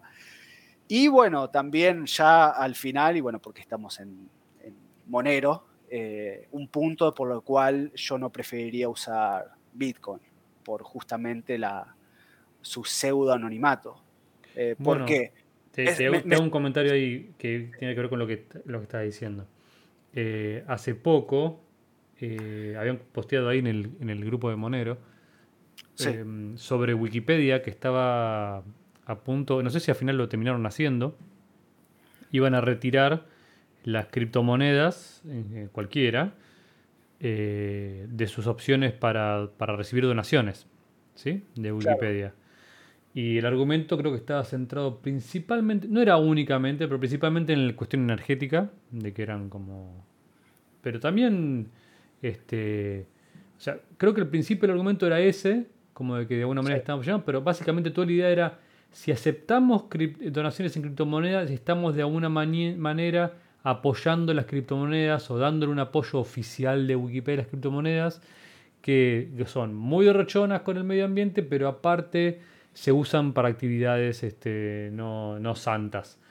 Y el planteo me parece estúpido, pero es como, bueno, entonces tampoco puedes aceptar ninguna otra moneda porque todas este, se, se usan para lo que se quiere la gente cuando son buenas. Y, tampoco es que vos estás, creo que uno lo comentaba, tipo, tampoco es que vos estás, si aceptás pesos, quiere decir que estás apoyando la política del Banco Central Argentino, o la del Banco Central Nigeriano, o la del Banco Central Japonés. Este, pero, pero iba esto porque uno pensaría, usando la lógica, que las criptomonedas serían como la mejor manera de donación posible, especialmente para algo que en, algún, en alguna parte del mundo puede llegar a ser controversial como Wikipedia, por así decirlo, ¿viste? Porque, no, porque está fuera de su control, quiero decir, ¿no? Eh, si, si, no sé, si, si, en Wikipedia están, hay artículos hablando de tal o cual político de un país que no le gusta y por un lado bloquea, por un lado puede bloquear el acceso a Wikipedia en ese país, ¿no? Porque controla el Internet. Pero por otro lado, o puede intentarlo por lo menos. Eh, pero por otro lado, quiere impedir que si vos sos un ciudadano de ese país que igual quiere apoyar económicamente Wikipedia porque te parece que lo que trabajo están haciendo es bueno, estás obligado a no hacerlo o exponerte, exponerte en tu identidad, que puede correr un peligro personal en el país donde estás. Entonces es ridículo, pero llegamos a ese, a ese nivel. Bueno, y yo me, siento mal diciéndolo, ¿no? Pero bueno, esto es una de las críticas que yo hago con Bitcoin, que bueno, se dice que es, pseudo anónimo y bla, que esto y el otro. Seudónimo. claro. Pero yo puedo agarrar, eh, entro a Cointelegraph, veo la noticia de Alexei Navalny y la noticia me dice, bueno, Alexei Navalny eh, tiene la dirección de Bitcoin 3QZY, B corta, esto. Bueno, entonces, ¿qué hablo? Hablo blockchain.com, me fijo esa dirección, me fijo, a ver cuánto tiene. Tiene 665 Bitcoin. Es a la pelota, viejo. Sí, si yo, bueno, tuvo, no sé si tiene, pero bueno, en la cuenta le llegó esa cantidad. Entonces, yo me pongo como Estado y digo, bueno, eh, prohíbo Bitcoin y todo eso. Veo acá la, blockchain pública, listo. Este, esta persona tuvo tanto, que creo que ahora deben ser como 24 millones, no me acuerdo el precio. Pero bueno, tiene esta cantidad de plata, listo, ya está, lo puedo agarrar y lo puedo, puedo meter en cárcel. Está bien que, bueno, obviamente te pueden encarcelar sin ningún motivo. Pero bueno, no hace falta, pero siempre está, ya que lo tenés fácil. Claro, ¿viste? Entonces, bueno, eso, es una crítica que le hago a, Bitcoin, que bueno, que justo apareció en un momento donde digo, bueno, viste, eh, yo hago audiovisuales y hago todo este tipo de cosas, me gustaría meterme en esta cosa porque me gustaría que sea un medio de pago para todas las cosas que yo haga y todo eso, pero bueno, acá ya tenés un caso de, bueno, acá no hay privacidad. Entonces, eh, está bien que se puede prestar para el chismoseo, de decir, bueno, a ver cuánto tiene esto, a ver cuánto tiene otro, pero lo que menos quiero es tener el Estado que chismosea cuánta plata tengo. No, y aparte, más allá del Estado, ahí entras en una cuestión que es muy, muy monero, que es eh, el tema de que sea por defecto, ¿no? Porque obviamente hay maneras más seguras o más privadas de usar Bitcoin que otras. Y ya el hecho de que haya maneras más seguras o más privadas que otras, que es posible, yo sé que es posible, eh, ya es más injusto de alguna manera, si querés. Em, porque, bueno, siempre estás corriendo el riesgo de quedar absolutamente expuesto si no sos lo suficientemente técnico. Y, digamos, y las personas muchas veces que van a pagar lo más caro son aquellas que más se beneficiarían por eso. Eh, como bien dijiste vos, eh, dijo Roten antes, antes tipo, no pueden todo el mundo ser una, persona de sistemas o un eh, experto en criptografía o no sé qué para tener que usar una moneda o para poder usarla de una manera que no represente un peligro para su persona. Em, no, a ver, también otra cosa con respecto a Bitcoin, que dicen, no, bueno, porque lo que uno puede hacer es usa una semilla, o sea, crea una wallet, uno le dona ahí a esa wallet y después eh, lo divide, yo qué sé, por ejemplo, lo divide en dos, pone a dos o le ponen cinco. Entonces vos, en vez de tener una cuenta, ahora tenés seis cuentas. Y bueno, y tenés esos bitcoins en esas seis cuentas. Entonces, cuando querés hacer un movimiento o entra dinero, bueno, lo tenés que diversificar en otras seis. Entonces eso se va creciendo exponencialmente y terminás teniendo 600 semillas de 600 cuentas diferentes eh, para decir, no, bueno, yo quiero mantenerme anónimo y todo eso. Bueno, pero... no, aparte te va a ir bien hasta el momento que las unas por error. O sea, estás, estás asumiendo que en ese, no vos digo, pero estás asumiendo que en ese, en ese, en esa forma de utilizarlo vas a poder tener como vidas independientes que nunca se cruzan. Que el dinero que recibiste por tu trabajo X lo pones en una sola cuenta y esa cuenta es la única que compra ahí. Pero si en otro momento compras con, las, con otra segunda cuenta en el mismo lugar, con la misma billetera, digamos, billetera destino, se puede ver en la blockchain que salen de, como de un lugar similar, que van a lo mismo y se infiere que son tuyas entonces a partir de ahí ya quedan como etiquetadas como tuyas y cualquier cosa que se cruce, aunque sea después de 15 transacciones, arma un gráfico de tu comportamiento igual, que es lo mismo que si ah, te crees un genio porque pusiste dos nombres de usuario distintos para Twitter, pero al final estás logueado al mismo lugar con la misma IP, con lo mismo todo. Y claro. la gente dice, ah, ¿cómo se dieron cuenta? Y flaco, dale. Claro, bueno, sí, y, y eso, eso fue más que nada eh, lo que más me llamó la atención, más que nada con el tema de la privacidad. Eh, Nos ibas a contar antes. Ah, perdón, te interrumpí. Sí. No, no, que bueno, que por eso terminé llegando a, Monero. Esa era la pregunta, ¿cómo había llegado a Monero? Cuando arrancaste todo este, cuando arrancaste todo este camino del libro y tu discusión, no conocías a Monero. No. Quizás eh, yo creo que habrá sido porque, bueno, creo que será, no, me acuerdo ahora cómo, cómo, fueron los anteriores podcasts, pero que me parece que la gente siempre se metió porque quería minar Bitcoin y no, entendía cómo. y, no ganaba No, yo honestamente creo que habrá sido completamente al azar por una página de, creo que era Mining Pool, no, Mining Pool Stats.stream, algo así, no me acuerdo Y. Que seguro que si la, si la abría ya estás mirando Monero que sin darte cuenta, más o menos. Claro, porque encima es el número 7. Entonces lo vi y dije, ah, bueno, está Bitcoin y todo eso. Y bueno, Bitcoin decía, no, pero para minar que necesitas tener este aparato y vos entrabas a ver, a ver, qué es este aparato, vale 3.500 euros, que son los, el Antminer. Sí, sí, como mínimo. Sí. Es como, pero, esto no se hacía con computadora, ¿viste? No, bueno, tenés que gastarte, no sé cuánto dinero, no sé ni cuánto está saliendo el, euro ahora. Más aduana, eh, imagínate, sí. Claro todo así hasta que, bueno, y, me metí en Monero y en Monero era, bueno, el getmonero.org y, y ¿sabés qué me llamó la atención con respecto a la privacidad? Que no lo, no lo describían como una persona, ¿viste cómo te ponen siempre? Que te ponen una persona encapuchada en negro con anteojos. Esto es privacidad. Hacker. No, no, es, claro, hacker. Es como, no, es una persona normal que dice, no, yo quiero mantener mi vida privada. Y es como, ah, claro. Eh, entonces, nada, me, me, empecé a meter y todo eso, y, bueno, con el tiempo, con el tiempo me fui interiorizando más. Es como que al principio no lo conocía tanto. O sea, sí, me ponía a minar eh, y decía, uy, mirá, esto es minar, ah, que es re loco. Es como, abro la consola, pongo a ejecutar y listo. Uno se pensaba una cosa totalmente loca. Y nada, es eso. Pero después empecé a ver eh, que también, bueno, es un poco la razón por la cual hice la, investigación, también otra de las razones, porque había un material o como demasiado sencillo o muy técnico. Entonces, ah, por ejemplo, recuerdo uno que había leído que era eh, Zero to Monero, eh, que me pareció como muy, muy matemático, muy, me costó un poco la lectura de eso. Claro, es que Ciro, tu monero, es como explicando.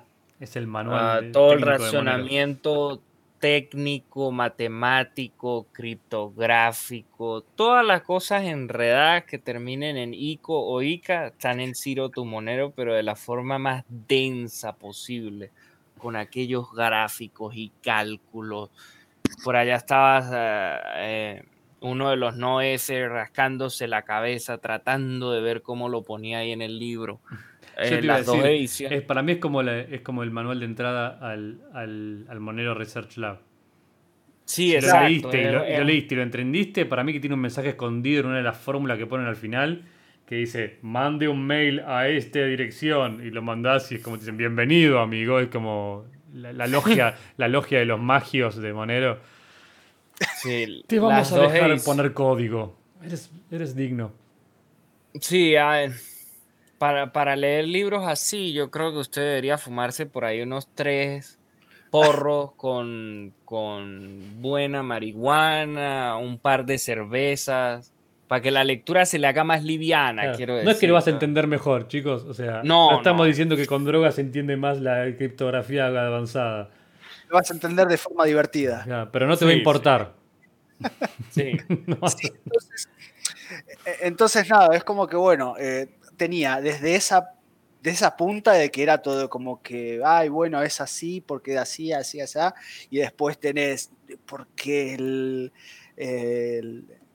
la fórmula de tal con el sumatorio que da con tal cosa y las probabilidades, y vos decís, bueno, busquemos un punto medio. Eh, pero también me pareció como que, bueno, una de las esferas eh, que por lo menos yo veía al interactuar con Twitter y todo eso, es que hay cosas de economía que quizás no están tan bien, eh, sentadas o que quizás hay mucho mito con esto, que en lo otro. Eh, entonces dije, bueno, pará, voy a, voy a agarrar todo, o sea, voy a darle tranquilo, voy a escribir esto, a ver, voy a anotar esto, lo otro, y es como que me fui haciendo un cuaderno y después dije, no, ya está, vamos a, hacer, vamos a escribirlo formalmente. Y bueno, ahí es como que la Claro, pero bueno, la primera vez lo hice como un guion porque es lo que me salía a escribir y bueno, después terminé migrando a Tex, sería, en realidad se pronuncia Tech pero así, bueno, lo fui escribiendo formalmente y, bueno, así, hasta ahí llegó. Si querés aprovechar para contarnos, eh, no sé si querés hacer meter spoiler, pero ¿cuáles son algunas de las conclusiones que, te encontraste en el libro? O sea... No, bueno, la conclusión es que lo mejor para usar, que bueno, por eso, por eso estoy acá, que lo mejor para usar es Monero, porque eh, habiendo demostrado, bueno, toda la parte histórica, habiendo demostrado los problemas de eh, del dinero fiat, habiendo mostrado las criptomonedas, todas las, eh, todas las características que tiene a nivel general y todo eso, la gran mayoría eh, tiene el problema justamente esto, de, tener una blockchain abierta, de la trazabilidad del dinero, o sea, o sea, hace hace cuánto, no, no, no, me acuerdo, pero bueno, es, ese clic que se me hizo dar vuelta el, trabajo de la investigación, no, el, año pasado, o sea, al principio del 2021. Eh, fue cuando descubrí que hay empresas que se dedican justamente a esta, a esta cuestión de hacer trazabilidad de... El chain analysis. Claro, chain analysis, no me salía. Eh, entonces dije, bueno, pará, pará. O sea, si, si el, modelo de negocios de ellos es buscar eso, eh, viste, acá me, está haciendo ruido. No venimos a arreglar nada. ¿sí? Claro, encima esta cosa de que no, porque es dinero descentralizado y todo eso. Bueno, hay, hay empresas que se dedican a, analizar las cadenas de bloques. Eh, no, porque es totalmente fuera de las garras del Estado y todo eso, y hay exchange con KYC. Es que eso es una, eso es una discusión que, que suele salir cuando Blas fuera, ni siquiera fuera del ámbito cripto, o sea, pero cuando hablas con una persona normal, ¿no? Ya, ya, un, segundito aquí, una pequeña pausa, una pequeña nota para todos nuestros queridos, apreciados, fieles, amorosos, cariñosos oyentes a quien no le guste que estemos hablando de Bitcoin en el, en el podcast de Monero, se puede ir a tomar bien lejos por el culo, porque que hablamos de Bitcoin le guste a quien le guste. Adelante, Andrés. ¿Qué necesidad? No, pero es que a cada rato, por, favor, Andrés, si hay más de dos o tres episodios que sale una vieja ridícula o un viejo ridículo, es un podcast de Monero, pero cerraron el episodio hablando de Bitcoin no me gusta esto. Bueno, pero estoy demostrando las fallas, así que. claro, ¿no? Está perfecto. Y, eso era lo que. Si estamos a tres oraciones. Estamos a, tres oraciones de ser dog. Así. No, es que. Monero maximiando. Es que a todas estas lo traigo a colación porque en el, en el, inicio de la conversa pues se habló un poquito de Litecoin o de Bitcoin o de lo que sea y, y se decía como si fuera un pecado porque estamos en el podcast del Monero y es que hay mucha gente maxi de Monero, de Ethereum, de Litecoin, de lo que sea, que, ellos sean, que no sea Bitcoin, que pareciera como que se les olvidara que si no fuera por Bitcoin, a lo mejor Monero nunca hubiese existido, o quienes, ninguna de estas monedas hubiese existido, porque la primera fue Bitcoin, le gusta a quien le guste. Y fue como el pionero quien trajo a la palestra que se hablara del Austrian Economics, que se habla del problema de bizantino que se arregló, que el doble gasto, que esto, que lo otro, que el hashing, que pim, pum, pan. Entonces, por muy monero que sean, por muy Ethereum que sean, por muy Litecoin que sean, por muy Solana que sean, por muy Cardano que sean, sin Bitcoin no son nadie. Y a la gente se le olvida eso y le gusta como, cae como una relación tóxica de pegarle al papá, pues. Obvio, obvio. Como si fueran yo la que, la que trato de invitar es no caer en la necesidad de tipo matar a los padres para hacer algo de, tu propia vida, por así decirlo. Yo no creo que Bitcoin se vaya a ningún lado, ni creo que, ni siquiera creo que debería desaparecer. Em, no. Y aparte. Otro punto que toco es que justamente, o sea, yo no, yo no digo que Monero tiene que ser la única criptomoneda en todo el mundo, no, de hecho la historia dice que siempre que hubo competencia de cualquier bien, siempre se benefició mutuamente. Capaz que la existencia de Bitcoin eh, beneficia a Monero. Eh, sí, aparte no te, no, te, apures en enterrarlo porque, digamos, si, bueno, si sos una persona que cree en el mercado, o, por lo menos los mecanismos de mercado para decidir qué cosas tienen qué valor y lo que sea, eh, mientras Bitcoin tenga el valor que tiene comparado, con, comparado con las otras criptomonedas, algo te está marcando. Y no es despreciable el, digamos, la ventaja que tiene por ser el primero, la cantidad de liquidez que tiene, la cantidad de, de, lugares donde es aceptado por el mainstream de alguna manera o por el sistema financiero tradicional, mucho más que otras criptomonedas. Entonces, todavía no se sabe en el futuro qué va a ser, o sea, cuál es el resultado de ese experimento.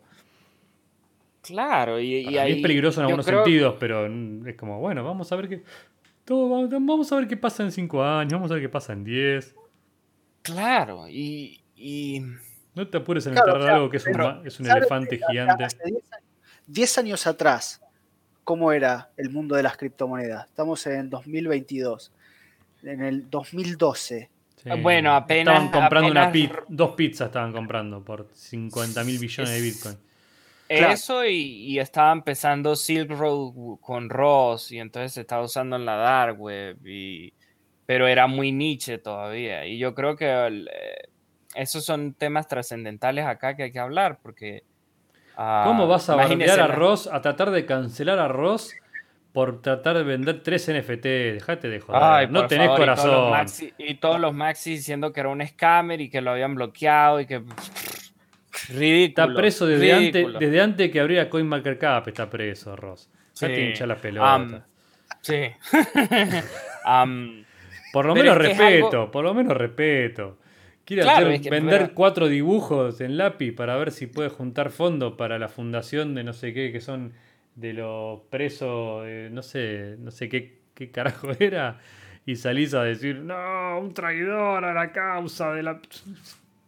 Eso es para que ustedes dos vean, mm, a ver, yo trato de ser consciente, de mantener mi objetivo. Ah, eso es para que ustedes vean que el maximalismo de cualquier bando es ridículo, porque Usted tiene a los Monero Maxi diciendo que Monero es una criptomoneda que escala, que funciona, que es fungible, que es privada, que es privada por defecto. Nada, eso es lo máximo. Hacen de Monero su religión. Se acabó Dios, se acabó la mamá, el papá, los tíos, los primos. Monero es Monero y se acabó el juego. Y usted cambia de bando y se va para la gente que está envuelta con Bitcoin y es lo mismo. Y se va para Ethereum, es lo mismo. Se va para Cardano, lo mismo. Entonces, es como que nosotros como nerds o que nos gusta esto, que queremos hacer la contra del Estado, cualquier vértice de donde, de donde se vea, ah, en el camino a ser como una alternativa a ese paradigma tradicional de antes, estamos convirtiendo un código, algo que es digital, nuestra religión. Y cualquier persona que se mete con nuestra religión de preferencia es el enemigo y lo insultamos, acabamos las relaciones y hasta ahí llegó el juego. ¿Qué sentido tiene? ¿Qué sentido tiene? Ninguno. Están cancelando al carajo que inicialmente usó Bitcoin para lo que fue creado, para hacer esa transacción que ellos no quieren que hagamos, para comprar droga, para prostitución, para las cosas malas. Y a esa persona que está pagando dos cadenas perpetuas más 40 años sin derecho a pataleo, ni a protestar, ni a apelar, nada. A esa persona la están cancelando porque está vendiendo unos NFTs para financiar su campaña, para ver si le reducen la condena o simplemente lo liberan. Que es muy difícil porque eh, estamos a las alturas de que la única cosa que podría salvar a Ross es que tenga un perdón presidencial y buena suerte diciéndole al viejo dormilón de Biden que firme el perdón presidencial o al, o al que se encargaba de negocios y no de la presidencia, Donald Trump, o al que llegue en el 2024 que lo haga. Cosa muy difícil. Entonces, una de las conclusiones es que no se pueden hacer maximalistas de ninguna de estas criptomonedas. Pues yo creo que a la gente que se a la gente se le olvida en su carrera por volverse más millonaria, por tener más guita, que a fin de cuentas las criptomonedas son como experimentos de laboratorio.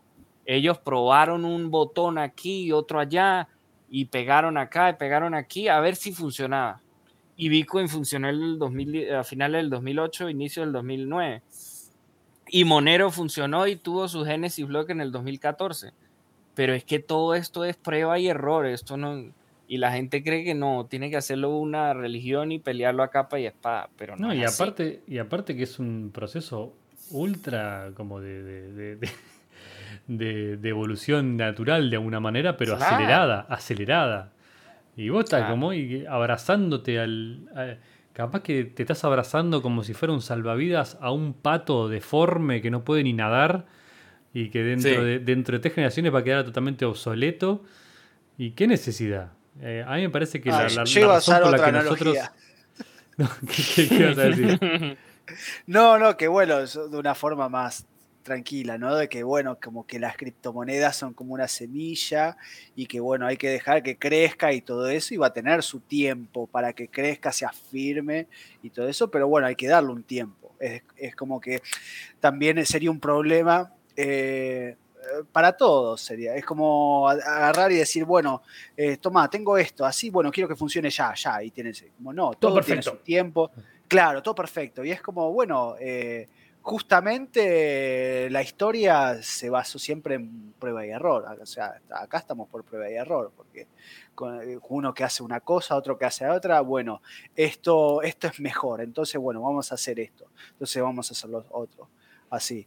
Eh, Aparte como, una curva, ¿no? todo, tiene su tiempo. ¿Viste esa curva que hay como, no me acuerdo, tiene un nombre, que es como que cuando la gente no sabe nada de algo eh, y cuando sabe muchísimo, piensa que no sabe nada. Pero en el medio es re peligroso porque todavía no sabes suficiente, pero pensé que crees que sabes todo.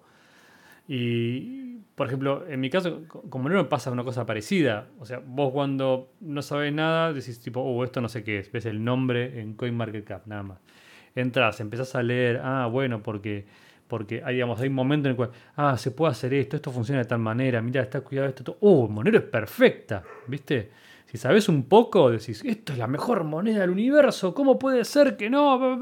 Y después cuando vas pasando curva y empezás a entender más todavía eso de Monero, empezás a poder ver las deficiencias, las cosas que todavía no están em, o cerradas o las cosas que todavía no están probadas. O sea, por ejemplo, eh, Monero super escala, es genial. Acá hablamos con el Pancho Dinámico, el señor Arctic Mind, siempre amigo de la casa.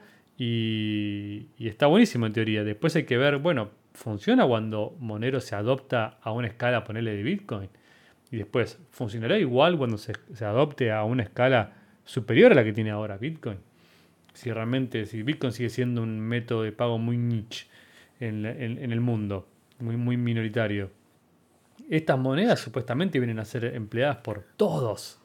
Este, ¿Funciona? Y bueno, no, es algo que se va a ver donde yo espero que, espero que su adopción siga siendo como creciente siempre eh, pero suficientemente paulatina para que las personas trabajando en el desarrollo de la moneda en sí y aparte en el desarrollo de todas las cosas periferias que son, desde contenido con lo que estás haciendo vos, hasta las wallets, que es como la interfaz, la interfaz que la mayoría las personas interactúan con la, con la moneda todo el tiempo, eh, las formas de intercambiarla, todo lo que rodea la moneda también se vayan pudiendo mejorar y ponerse a la altura del desafío, por así decirlo si hubiera una opción de un día para el otro, tampoco funcionaría todo. Bueno, eh, perdón, que justo es, es, por el tema, ¿no?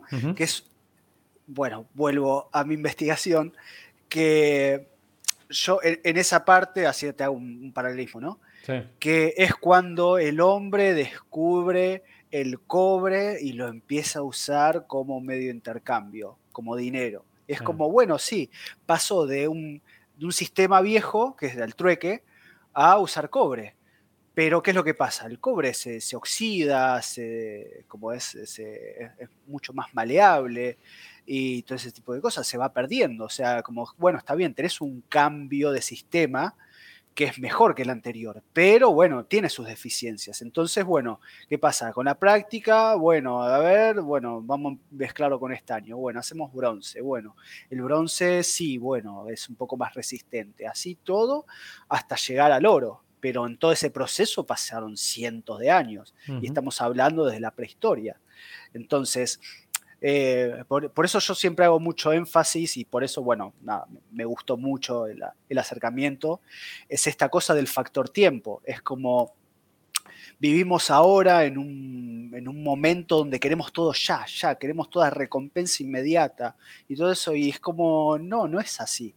Eh, ahora sí, tocando el tema de las criptomonedas, es como, sí, las criptomonedas solucionan un montón de cosas que, eh, bueno, que falla el, dinero fiat. Ahora, eso no lo exime de un montón de problemas.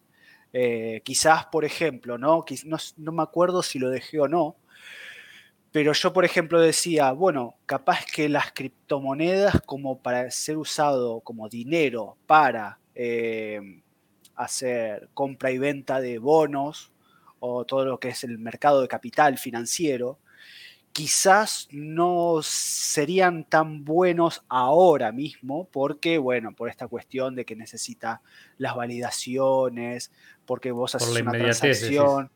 Claro, con esa cuestión de la inmediatez. Ahora, eso no significa que sea algo malo o que no, listo, ya está, no, prefiero volver al dinero fiat. Es que esto recién empieza, o sea, como dijo Rotten, o sea, el, primer eh, eh, bloque de Bitcoin fue en el 2009 y el de Monero fue en el 2014. Entonces, eh, estamos hablando de un lapso de tiempo muy, muy corto. Que se, sea, vamos a decir, que eh, haya una conciencia de eso, como que, bueno, tiene estas fallas, tiene esto, bueno, eso da pie para que surjan nuevas soluciones, incluso que se propongan soluciones y que se debatan eso y que quizás puedan surgir otras. Pero eso termina siendo mucho mejor y mucho más sano darle todo ese proceso para que vaya desarrollándose, que pretender de que nada, que caiga algo perfecto, diga, listo, me tiene que solucionar esto, me tiene que solucionar esto otro, así. Entonces es como, todo, todo tiene yo la, parte que me parece buenísima de eso, aparte, que agregando lo que estás diciendo, es que a mí por lo menos me entusiasma, y eso que no vengo del palo técnico, es todo tan nuevo que está todo también por, por solucionarse o por verse. Entonces no es algo que ya está estático y funciona así más o menos hace 300 años o hace 3000 años y vos es como que quisieras pelearte contra la ley de gravedad, ¿viste? Es como, no, bueno, esto es todo, todo, está todo muy verde, todo acá a empezar. Entonces, vos estás viendo en tiempo real como personas están tomando decisiones o están proponiendo cosas, si se implementan o no, y después esas cosas van a cambiar la vida de probablemente todos. Eh, me parece que es un momento muy revolucionario en ese sentido. Después se va a ver, como si vos es la semilla recién. Pero me parece que hay que ser hay que excitarse, por así decirlo, eh, entusiasmarse, eh, ponerse contento por todo eso y mantener una humildad al respecto de lo que se logra, lo que se puede y lo que se puede hacer hoy en día. No, pero es que usted tiene que acordarse que no es un bug, sino es un feature y que nada más van a haber 21 millones y que si arreglamos el dinero, arreglamos el mundo. Lo que quiere decir que Bitcoin mañana se va a 10 millones por moneda y mágicamente todos los gobiernos desaparecen. La gente deja de ser pobre, las prisiones dejan de tener prisioneros, porque es sound money y es Austrian Economics. Yo creo que usted tiene que revisarse porque Bitcoin es la mejor moneda y no existe otra que pueda hacer la misión que hace Bitcoin. Vos reíte, pero cambia la preferencia temporal y se arregla, la mitad del mundo igual más o se arregla, eh, te digo. Bueno, igual con respecto a con respecto a ese, al, tema de... Perdón, te, lo comento con una cosa. Cualquier persona que tiene en su posesión criptomonedas por más de un bull market, te lo puede decir porque hay momentos en el cual decís, ah, me iba a comprar esta estupidez hoy o que no necesito o mejor me guardo la criptomoneda para ver si después sube de precio en dos años. Y empieza como a minimizar la cantidad de recursos que pones en cosas que no necesitas. Sí, sí, entrar en las criptomonedas es volverse un weirdo. Pues. Es raro. Usted piensa todo las dos veces. En fin, dejemos aquí al investigador estrella de la noche. Adelante. No, no, em, que una de las cosas que quería aclarar es que, bueno, yo eh, este trabajo se lo dedico más que nada a la gente de, Venezuela y de Cuba por todas las cosas que, estaba viendo, pero que bueno, eh, la dedicatoria eh, que bueno, por esto mencionaba, que viene también por este tema de ya creo que la tecnología en, las criptomonedas ya está lo suficientemente avanzada como para que realmente se use como dinero. Entonces, si bien quizás puede existir algún que otro problema técnico, eh, la implementación, que por eso yo justo hablo de implementar, de que ya, ya llegamos a un punto en la tecnología que ya lo podemos usar tranquilamente para, para comprar cosas. O sea, no necesariamente tiene que ser para comprar, eh, yo qué sé, el alquiler de la película tal o de todo eso. No, sino digo, bueno, vamos a algo más simple, que es como, bueno, esto me sirve para, para comprar comida. Eh, sí, sirve. De hecho, me enteré hace un par de semanas que, el verdulero de acá a la vuelta empezó a, cobrar en, Bitcoin. ah, muy bueno. Yo compré verduras por Monero. Sí, lo había escuchado. Momento épico que quedó registrado en la blockchain de por Bit. El universo, genial. Nadie hasta ahora ha salido a decirme que me ganó en comprar verduras por Monero en ninguna parte del mundo. Aparecerá. Entonces yo, yo lo que voy es, bueno, ya se puede implementar eh, a nivel, a, nivel como cotidianidad, por así decirlo, para, para comprar cosas. Y bueno, la criptomoneda lo que haría es solucionaría, y yo lo veo así, yo, para mí soluciona el tema de la inflación. Acá en Argentina, que bueno, ya hoy se conoció que era 50, 50, 50%. 50, de inflación. 9, sí, punto Sí. Entonces, bueno, ¿cuál es la, solución a eh, tener un bien de intercambio que no se deprecie con el tiempo? Eh, la criptomoneda cumple esa función, sí, listo. Entonces, sirve, se puede utilizar. Eh, sí, puede ser que sea el cobre de la historia, pero sí. Claro. Es mejor.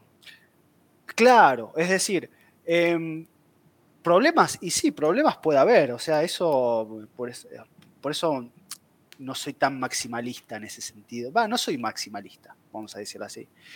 Pero sí soy, eh, bueno, después de, hacer toda esta investigación, digo, bueno, la conclusión a la que llego es que, bueno, las criptomonedas solucionan un montón de cosas.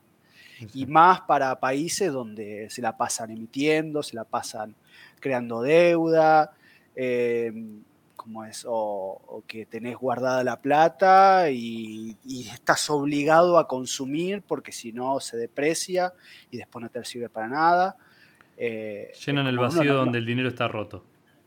Mire, amigo Federico, amigo Andrés, disculpe la interrupción, qué mal educado soy yo como coanfitrión. Cancéleme, Andrés, búsquese un nuevo compañero. En fin, ah, claro, usted le está diciendo es un venezolano. Yo me crié en un ambiente en el que eh, ya los últimos años en los que yo estaba en el país, lógicamente ya no vivo en ese hueco infernal, ah, gracias a Dios. Eh, pero siempre pasaba que, por ejemplo, yo recibía el pago mensual de mi trabajo, lo que sea, y lo primero que pensaba era, o ni siquiera lo pensaba, ya lo tenía planificado X porcentaje a esto, X porcentaje a esto. Usted corre desesperado a deshacerse de ese dinero porque usted sabe que en cuestión de minutos, al menos en la experiencia venezolana, minutos, no horas, lo que usted iba a comprar por dos bolívares va a pasar a costar 8 bolívares en cuestión de 15, 20 minutos. La cuestión es una locura. Entonces usted ve a los gringos por allá en Estados Unidos quejándose de una inflación del 7% o del 8, del 5, y uno dice, ustedes no tienen ni idea de lo que viene. Es realmente como el meme ese del horcado que dice, primera vez. bueno, también que eh, ahora que lo mencionás, eh, bueno, eso es algo que también noté específicamente de la, de la comunidad de Monero, ¿no? Porque está bien, nosotros hablamos mucho de Monero y todo eso, pero bueno, el, el uso y las personas, bueno, también influye en este sentido. Eh, vos te vas a comunidades de Bitcoin y están todos, ah, vamos a la luna, ah, to the moon, ah", y todo esto, eh, y ves a la comunidad de Monero y dice, bueno, sí, esto lo, usamos para como dinero, esto hay que usarlo como dinero, eh, vamos con la privacidad, ¿no? Porque necesitamos ser más privados todavía. Tiene menos shilling porque el precio no sube. Claro, pero bueno, ¿de, qué te sirve ir a la luna si no podés salir a la esquina? Porque tenés el, el Estado que está mirando tus cuentas. No, a mí sinceramente me preocuparía mucho más si no viera, digamos, la, curva de uso, por ejemplo, creciendo. De la curva de cantidad de transacciones eh, realizadas. O sea, ver que realmente la adopción va para atrás. Ahí me preocuparía más. Es que si la narrativa es completamente de To the Moon, como dice Federico, y que, ay, sí, eh, eh, compro Bitcoin y me hago millonario en una década, lo que sea. Si la narrativa es esa y no tan, tan del uso práctico de hoy en día como en Monero, que es úsalo y úsalo y gástalo y gástalo, que es como la narrativa rampante al menos en el Reddit, en Twitter, en los grupos de Telegram, donde sea. Yo creo que no tiene ningún sentido promocionar una criptomoneda en la que se perdió la agenda del 2011, 2012, 2013, 2014, algunas porciones del 2015. Perdió el norte, úsenla porque es como el método de hacer opt-out a cómprenla, nunca la gasten porque en 10 años va a pasar de costar a 40 mil que cuesta hoy a pasar a 400 mil o a 4 millones o a 14 millones. ¿Qué sentido tiene que yo voy a gastar hoy lo que mañana va a costar 30 mil millones? Y ahí es donde se pierde el norte, porque entonces pasa de ser un, método de hacerle opt-out y de ser un método efectivo de de no usar los rieles de los gobiernos y de la banca central a simplemente como ser un, una barajita que es coleccionable. Como van a haber solo casi 21 millones, la tendencia es que siempre va a ir para arriba porque es un supply limitado. Entonces, todo el mundo por la carrera incesante quién va a tener más para que al final del día lo que en realidad nos interesa es hacernos más millonarios en los mismos números que nosotros supuestamente le estábamos haciendo la contra. Entonces, Pero no solamente eso, digamos que si encima la tecnología que estás apoyando solamente lo que hace es number go up y no tiene nada que ver con la manera en que se utiliza, te quiero ver los problemas, o sea, estate pensando un poco más en los problemas que vas a tener cuando valga un millón y los quieras empezar a usar. Claro, se va a volver como una especie de souvenir. Es como, mira, no, tengo, pero un souvenir digital. Ponele que, realmente te, que realmente te vuelvas multimillonario por haber comprado un Bitcoin en el 2013. Eh, y wow, todo, genial, buenísimo. Y vos te pensás que en el momento que no salgas, levantes la cabeza fuera del búnker y digas, bueno, me quiero empezar a comprar autos caros y propiedades con mi Bitcoin, eh, no va a aparecer a un tipo de regulación diciéndote, hola señor, ¿qué tal?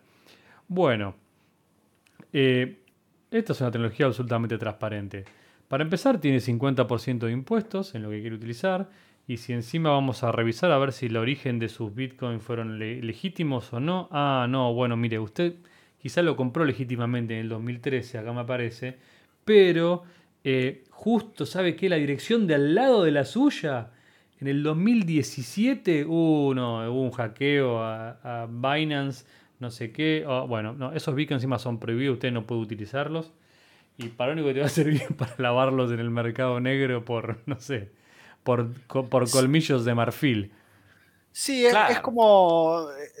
Es como que en, definitiva, o sea, todo esto está yendo a que los exchanges del tipo KYC terminan siendo una entidad que tercerizada de cobro de impuestos y de análisis de datos de, las personas.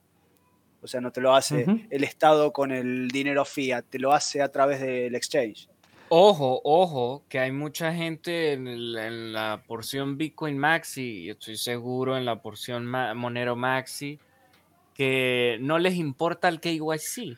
Y tiene diferentes ángulos, claro está, porque la narrativa de Bitcoin dice, ¿qué importa el KYC? Si en cinco años más, pues va a pasar de 40 mil a 100 mil, 200, 300 mil.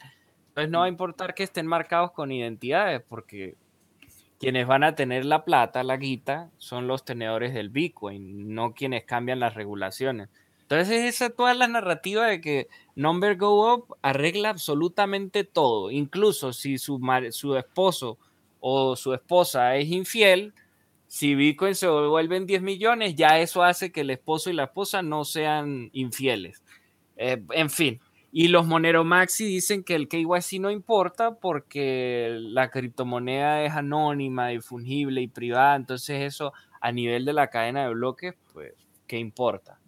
Pero el KYC no está alojado en la cadena de bloques, en la blockchain, ni en los ring signatures, ni en nada de esa paja, sino está alojado en los servidores propietarios de las compañías privadas que tienen alianzas y que tienen eh, contratos con el law enforcement, la gente, las autoridades, los gobiernos, entonces, tarde o temprano va a valer nada, absolutamente nada que la cadena de bloques sea fungible. Porque los récords de cuántos moneros compró, cómo los compró, cuándo los compró, no están en la cadena de bloques. Lo tienen ellos. Y está enlazado a su identidad completa, con su selfie, con su bla, bla, bla, bla. Entonces, sí, el KYC es enemigo tanto del Bitcoin como del Monero, como de cualquier otra criptomoneda. Y quienes dicen lo contrario simplemente viven en esas leyendas de que Number Go Up lo arregla todo o de que son fungibles, invisibles, el hombre invisible, el hombre maravilla. Y, y simplemente o apoyan el Number Go o son tan están tan desesperados por hacerse ricos que quieren como echar a un lado cualquier, cualquier crítica, pues. Claro, está dispuesto a sacrificar cualquier cosa para ser millonario, pero a, la larga le termina y en el proceso culata. Sí, y en el proceso, en el proceso no se dan cuenta de que están siendo bastante deshonestos, no solo consigo mismos, sino con los seguidores o con quien les dé bola a lo que ellos dicen o dejan de decir. Es como, se eh, eh, es como ver investigación. Es como ver a un camión de cerdos siguiendo lo que dice el pastor y todo el mundo ahí siguiendo la cuerda de la agenda. Pero claro, a ver, ah, muy agradecido por su, por su tiempo con la investigación, por, por lo que investigó con lo de las criptomonedas. Es ah, refrescante conseguir a carne fresca, por decirlo a lo yo que, que se gaste aquel tiempo, aquella dedicación en lanzar la investigación. Y no solo eso, que la haga pública. Imagínese usted el escrutinio de la gente en red y las redes sociales. hablando de eso, a, abuelo de pájaro, así por encima, ¿tendrá algún estimado de cuánta gente hasta el día de hoy lo contactó, le dijo muy buen trabajo, bla, bla, bla. Ya hablamos en su momento que muchos de ellos pues le pidieron la, traducción al inglés, pero quisiera saber si tiene algún número. No, no hace falta que vea estadística ni nada, sino simplemente la cabeza, como de cuánta gente lo ha leído o cuánta gente le ha ofrecido su opinión, la opinión de ellos, digo. Eh, no, hasta ahora no vi ninguno que, que me haya como leído así, haya hecho una, revisión y me dé una opinión. Yo pienso que también tiene que ver con una cuestión porque si alguien ve, o sea, entra al link de GitHub y ve el PDF y ve que tiene 780 páginas, quizá diga, bueno, voy a tardar un poquito. Claro, no hubo tiempo, eh, el 23 de diciembre y estamos a 14 de enero. 14 de enero, sí. Claro. Eh, Con suerte terminaron de leerlo una vez, sí. decidí publicarlo en esa época, bueno, porque dije, listo. Primero dije, quiero terminarlo, quiero terminarlo. Después dije, bueno, regalo de Navidad y todo eso para la comunidad. Y después, bueno, obviamente la idea de, de licenciarlo en Creative Commons, que sea lo más libre. Eh, porque bueno, primero que nada, porque así es el código de Monero, así es el código de Bitcoin, o sea, es, es, parte de la tradición, es como, eh, no, no sirve de nada que yo agarre y diga, bueno, quiero que lo lea todo el mundo. Entonces, ¿qué hago? Le pongo una barrera de eh, copyright, de derechos de autor, de que no, porque para acceder tienen que pagar tanto. Pero eso no es la idea. Eh, además, si quiero recibir dinero por eso, pongo el, el address de Monero y tomen, donen. Si quieren, si tienen, donen. Donen lo que ustedes quieran. Eh, Ojo, que también tiene direcciones de Bitcoin y de Bitcoin Cash. Para que los puristas. Sí, sí, sí, pero, pero lo voy a decir por qué. Porque cuando yo lo publiqué, me contactaron de Bitcoin Cash. Y yo dije, mm, bueno, vamos, vamos a ver. Y me metí, me, me, invitaron al grupo de Telegram y se pusieron a hablar y Bitcoin eh, Cash Argentina. Y, y, bueno, yo le dije, che, miren, gente, o sea, yo, yo prefiero Monero, o sea, mi elección es Monero, o sea, Bitcoin Cash no. Eh, pero bueno, no quiero ocasionar ningún quilombo con nadie acá, no quiero ofender a nadie, no, no estoy acá para peleas ni nada de eso. Y la gente, nada, se me puso a hablar, así todo. Eh, me decían, sí, bueno, tenemos la misma, la misma idea eh, de usar criptomonedas como dinero, no como para ir a la luna. Eh, entonces, uno de ahí del grupo me dijo, no, pero por favor, tené, porque a mí me gustaría donarte, pero yo tengo Bitcoin Cash y todo eso. Le digo, bueno, mirá, no, no, sé. Me dice, bueno, entonces bájate esto, todo eso, tenés, sabés lo del tema de la semilla. Le digo, sí, sí, sí, ¿verdad? Y bueno, me hice una, dirección ahí y, me donaron. Está muy bien. El otro día sabes que hice exactamente lo mismo. Me, no me acuerdo quién estaba hablando en, el, canal de Matrix de Monero. Y hicieron un chiste al respecto de, de cuándo iba Monerujo a aceptar Bitcoin Cash. Y le digo, ahora. Dice, ¿cómo? Sí, dame, dame 10 minutos. y creé, una orden en un exchange, en, un exchange este, sin KYC de que, de que depositaba Bitcoin Cash y quería recibir moneros en tal dirección y, le pasé esa, le pasé el address del le pasé el address del servicio. Así que, como en forma de broma, ¿no? En forma de broma. sí, ya está, mira, estoy recibiendo Bitcoin Cash. Entonces, nobleza obliga, nobleza obliga, me mandaron así 10, bueno, pesos de Bitcoin Cash que inmediatamente se, se transformaron en moneros de mi lado. O sea. Claro. No, bueno, yo también puse el de Monero, pero bueno, eh, yo perdí la, dirección en un accidente de bote. Así ah, desgraciadamente. me moda. Sí. Cosas que pasan, pero bueno. Sí, no y, se podrá imaginar al. Yo es que podría pasar todo el día haciendo un rant sobre el KYC, pero se podrá imaginar la disonancia cognitiva de la gente de Monero hablando de accidentes de bote y adquiriéndolo todo por KYC. o sea, todo lo hacen por Kraken. Yo, yo me pregunto si la gente es estúpida o retardada mental, pero bueno, en fin. Eh, yo, soy maximalista en ese sentido. O sea, ¿me voy a ganar legítimamente Monero o, no? Sí, todo, todo con el esfuerzo de tu labor. Nada de exchange ni nada de eso. Si yo muy bien, muy bien, muy bien. Estás minándolo, minando la base de reputación. Claro, o mino, o sea, o lo consigo por minado o por transferencia de, la gente, de lo que sea. Bueno, en este caso yo, tengo eh, la dirección para la, eh, la investigación. Pero bueno, esto también me da el pie, que bueno, por eso otra de las cosas que me, ayudó a esta investigación es decir, bueno, está bien, todo el material audiovisual que haga, bueno, está bien, mi preferencia, como yo veo las cosas, es que bueno, hasta ahora eh, Monero es una solución, por lo tanto, si yo, por ejemplo, bueno, yo soy audiovisual y todo eso, pero bueno, yo también tengo toda una formación musical eh, bueno, soy profesor de música, verdad que es el otro, eh, soy compositor y todo eso, pero bueno, digo, a la hora de, yo qué sé, quiero hacer un disco, bueno, lo grabo y todo eso, y bueno, lo pongo en la red y acepto eh, Monero. Entonces, a usarlo, usarlo como dinero, no como tenerlo ahí como un souvenir o, eh, no sé, irme a, Exchange de KYC, que ya bastante lo critiqué, o no sé, no sé, cualquier otra cosa. Federico es de los nuestros. Federico es de los nuestros. Vamos a ganarlo legítimamente. yo tengo que decirlo, eh, como acá siempre me, siempre me acusa Rotten de ser, y con razón, de ser el, hombre del partido gris, conciliador eh, y, de, medias tintas. Soy de las personas que a veces dicen, eh, bueno, si no podés evitar el KYC, por lo menos hacerlo con Monero, digamos, ¿no? Como perdés la posibilidad, siempre aclaro de que la... ¿cuál, es, ¿Cuál es? Perdés la posibilidad de no decir que nunca compraste cripto. ¿sí? Ellos saben que compraste cripto.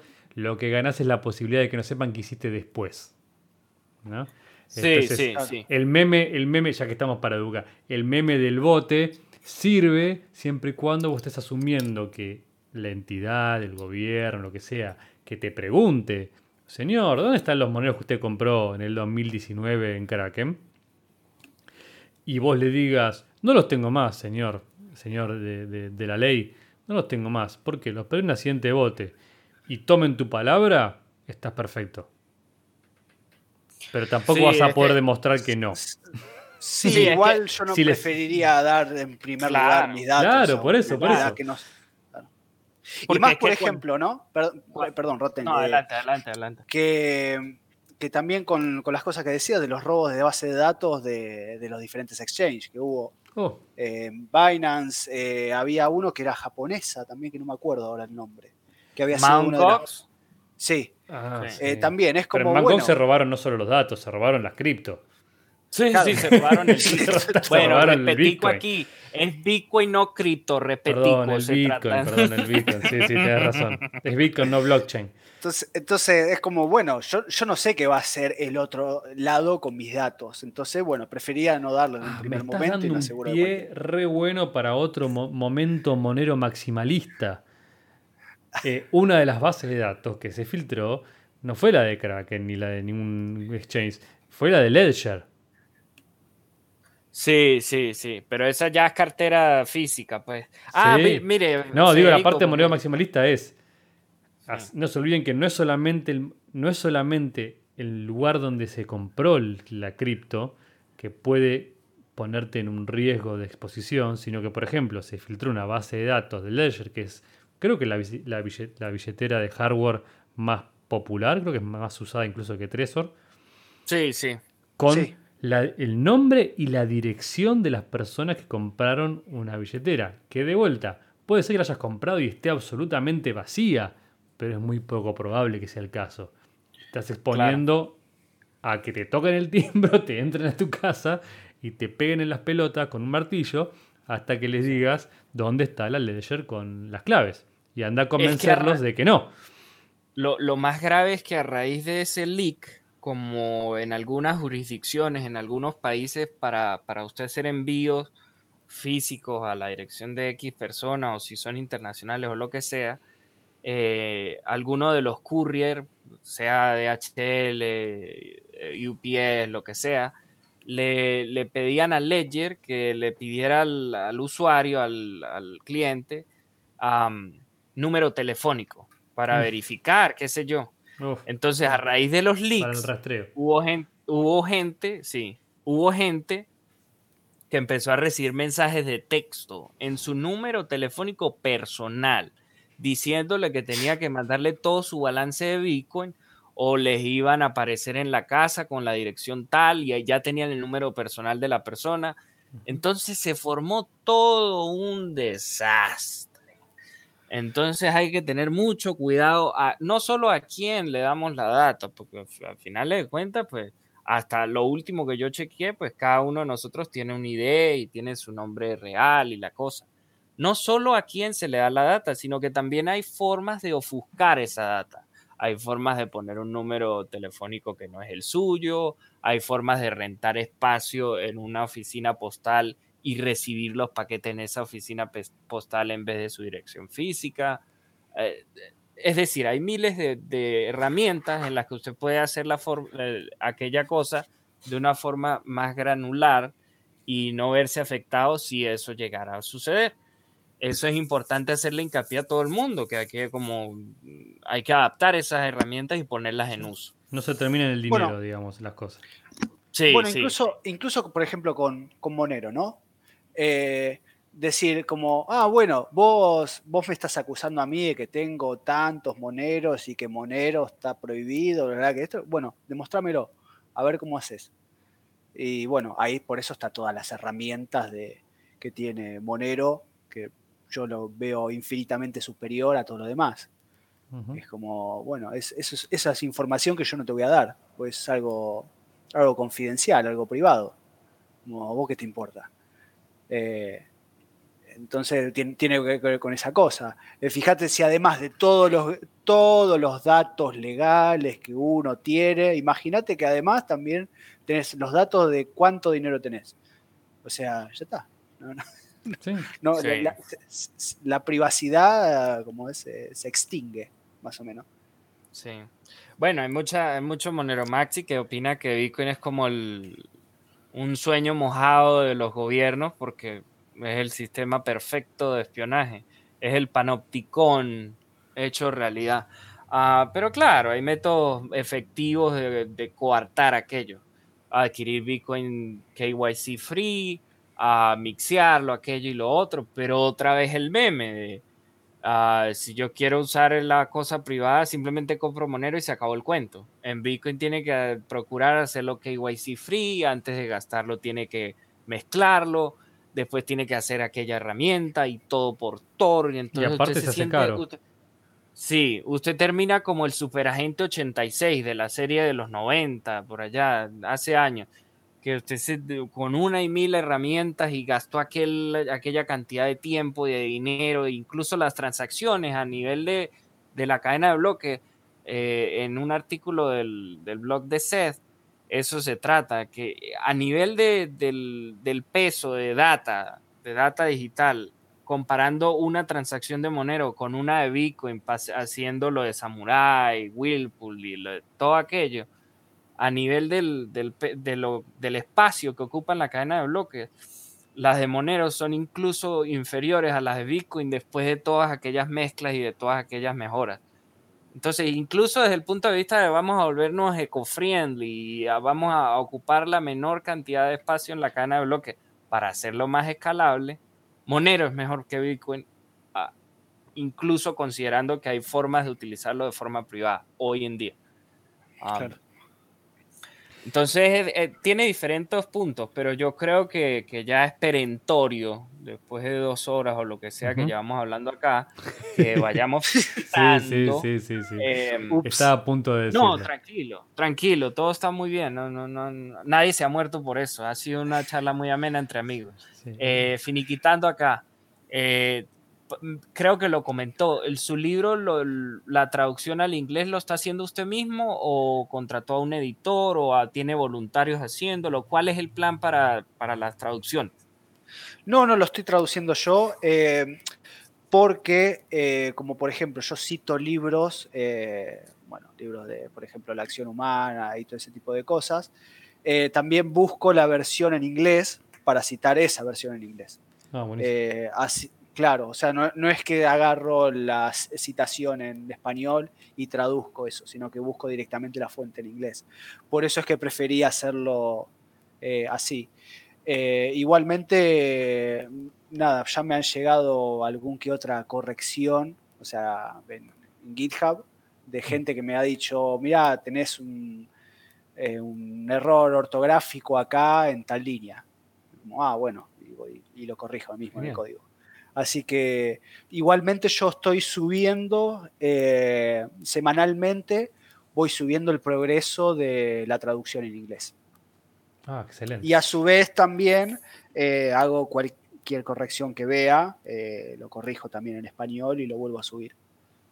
Es lo bonito de tener un repositorio en GitHub, que todo se está haciendo de forma pública, que cualquiera puede contribuir y crear un issue o que puede crear un merge request y todo se va mejorando de una forma no solo pública, sino mm, en una comunidad, pues, de entusiastas y de voluntarios. Ah, mm, otro pensamiento aquí para cerrar, al menos de mi parte, es que cuando nuestro amigo italiano se digne a sacar la segunda edición de Mastrimonero, uh, también está invitado a hacer la traducción en español. Incluso hubo una propuesta de CCS para ver si a ellos lo, financiaban para traducirlo al italiano, porque imagínese usted esta, este pequeño detalle del autor y el libro. Imagínese, le voy a contar aquí algo breve.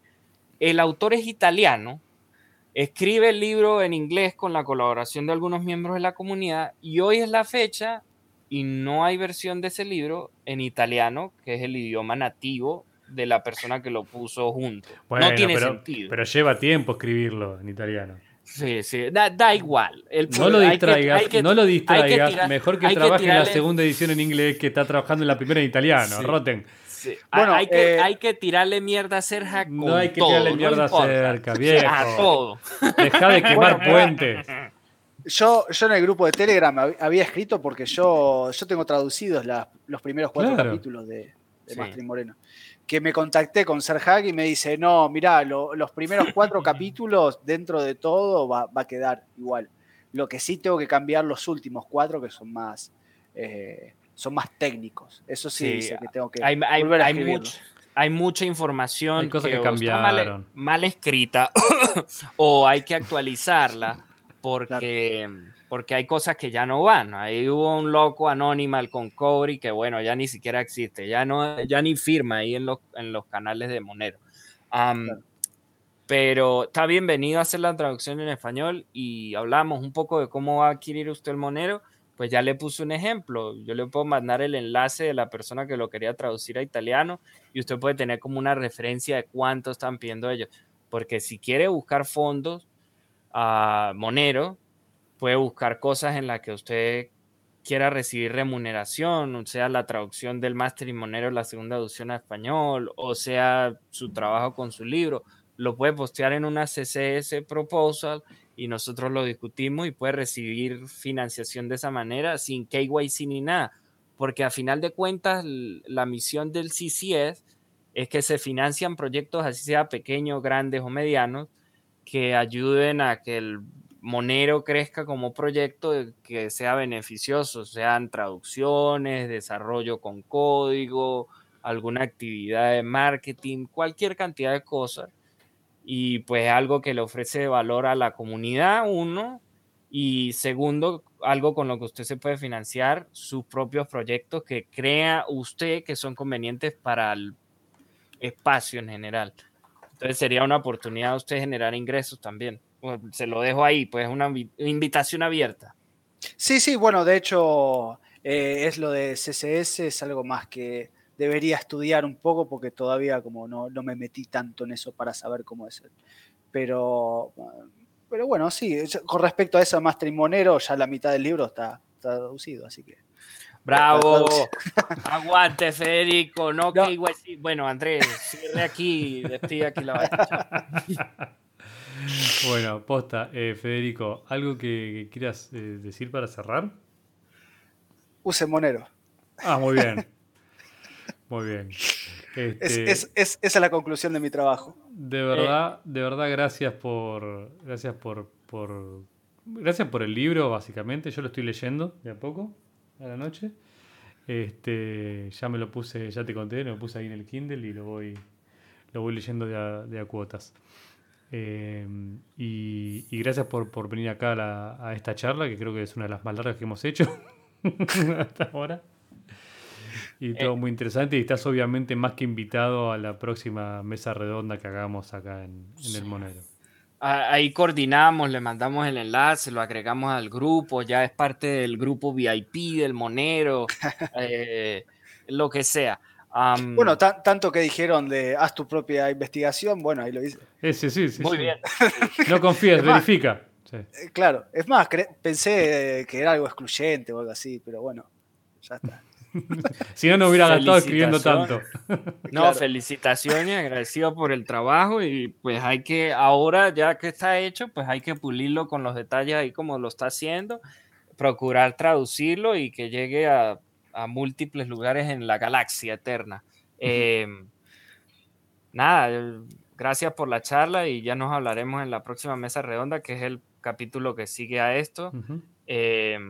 En lo están de más decir, pero yo, yo me encargo de las notas del show y vamos a dejar su perfil de Twitter por si alguien quiere ponerse en contacto con usted, el enlace del GitHub para el libro y cualquier otra, otra cosa que se me escape. El, quizá el artículo de Seth sobre las transacciones de Monero con Bitcoin y se acabó el cuento.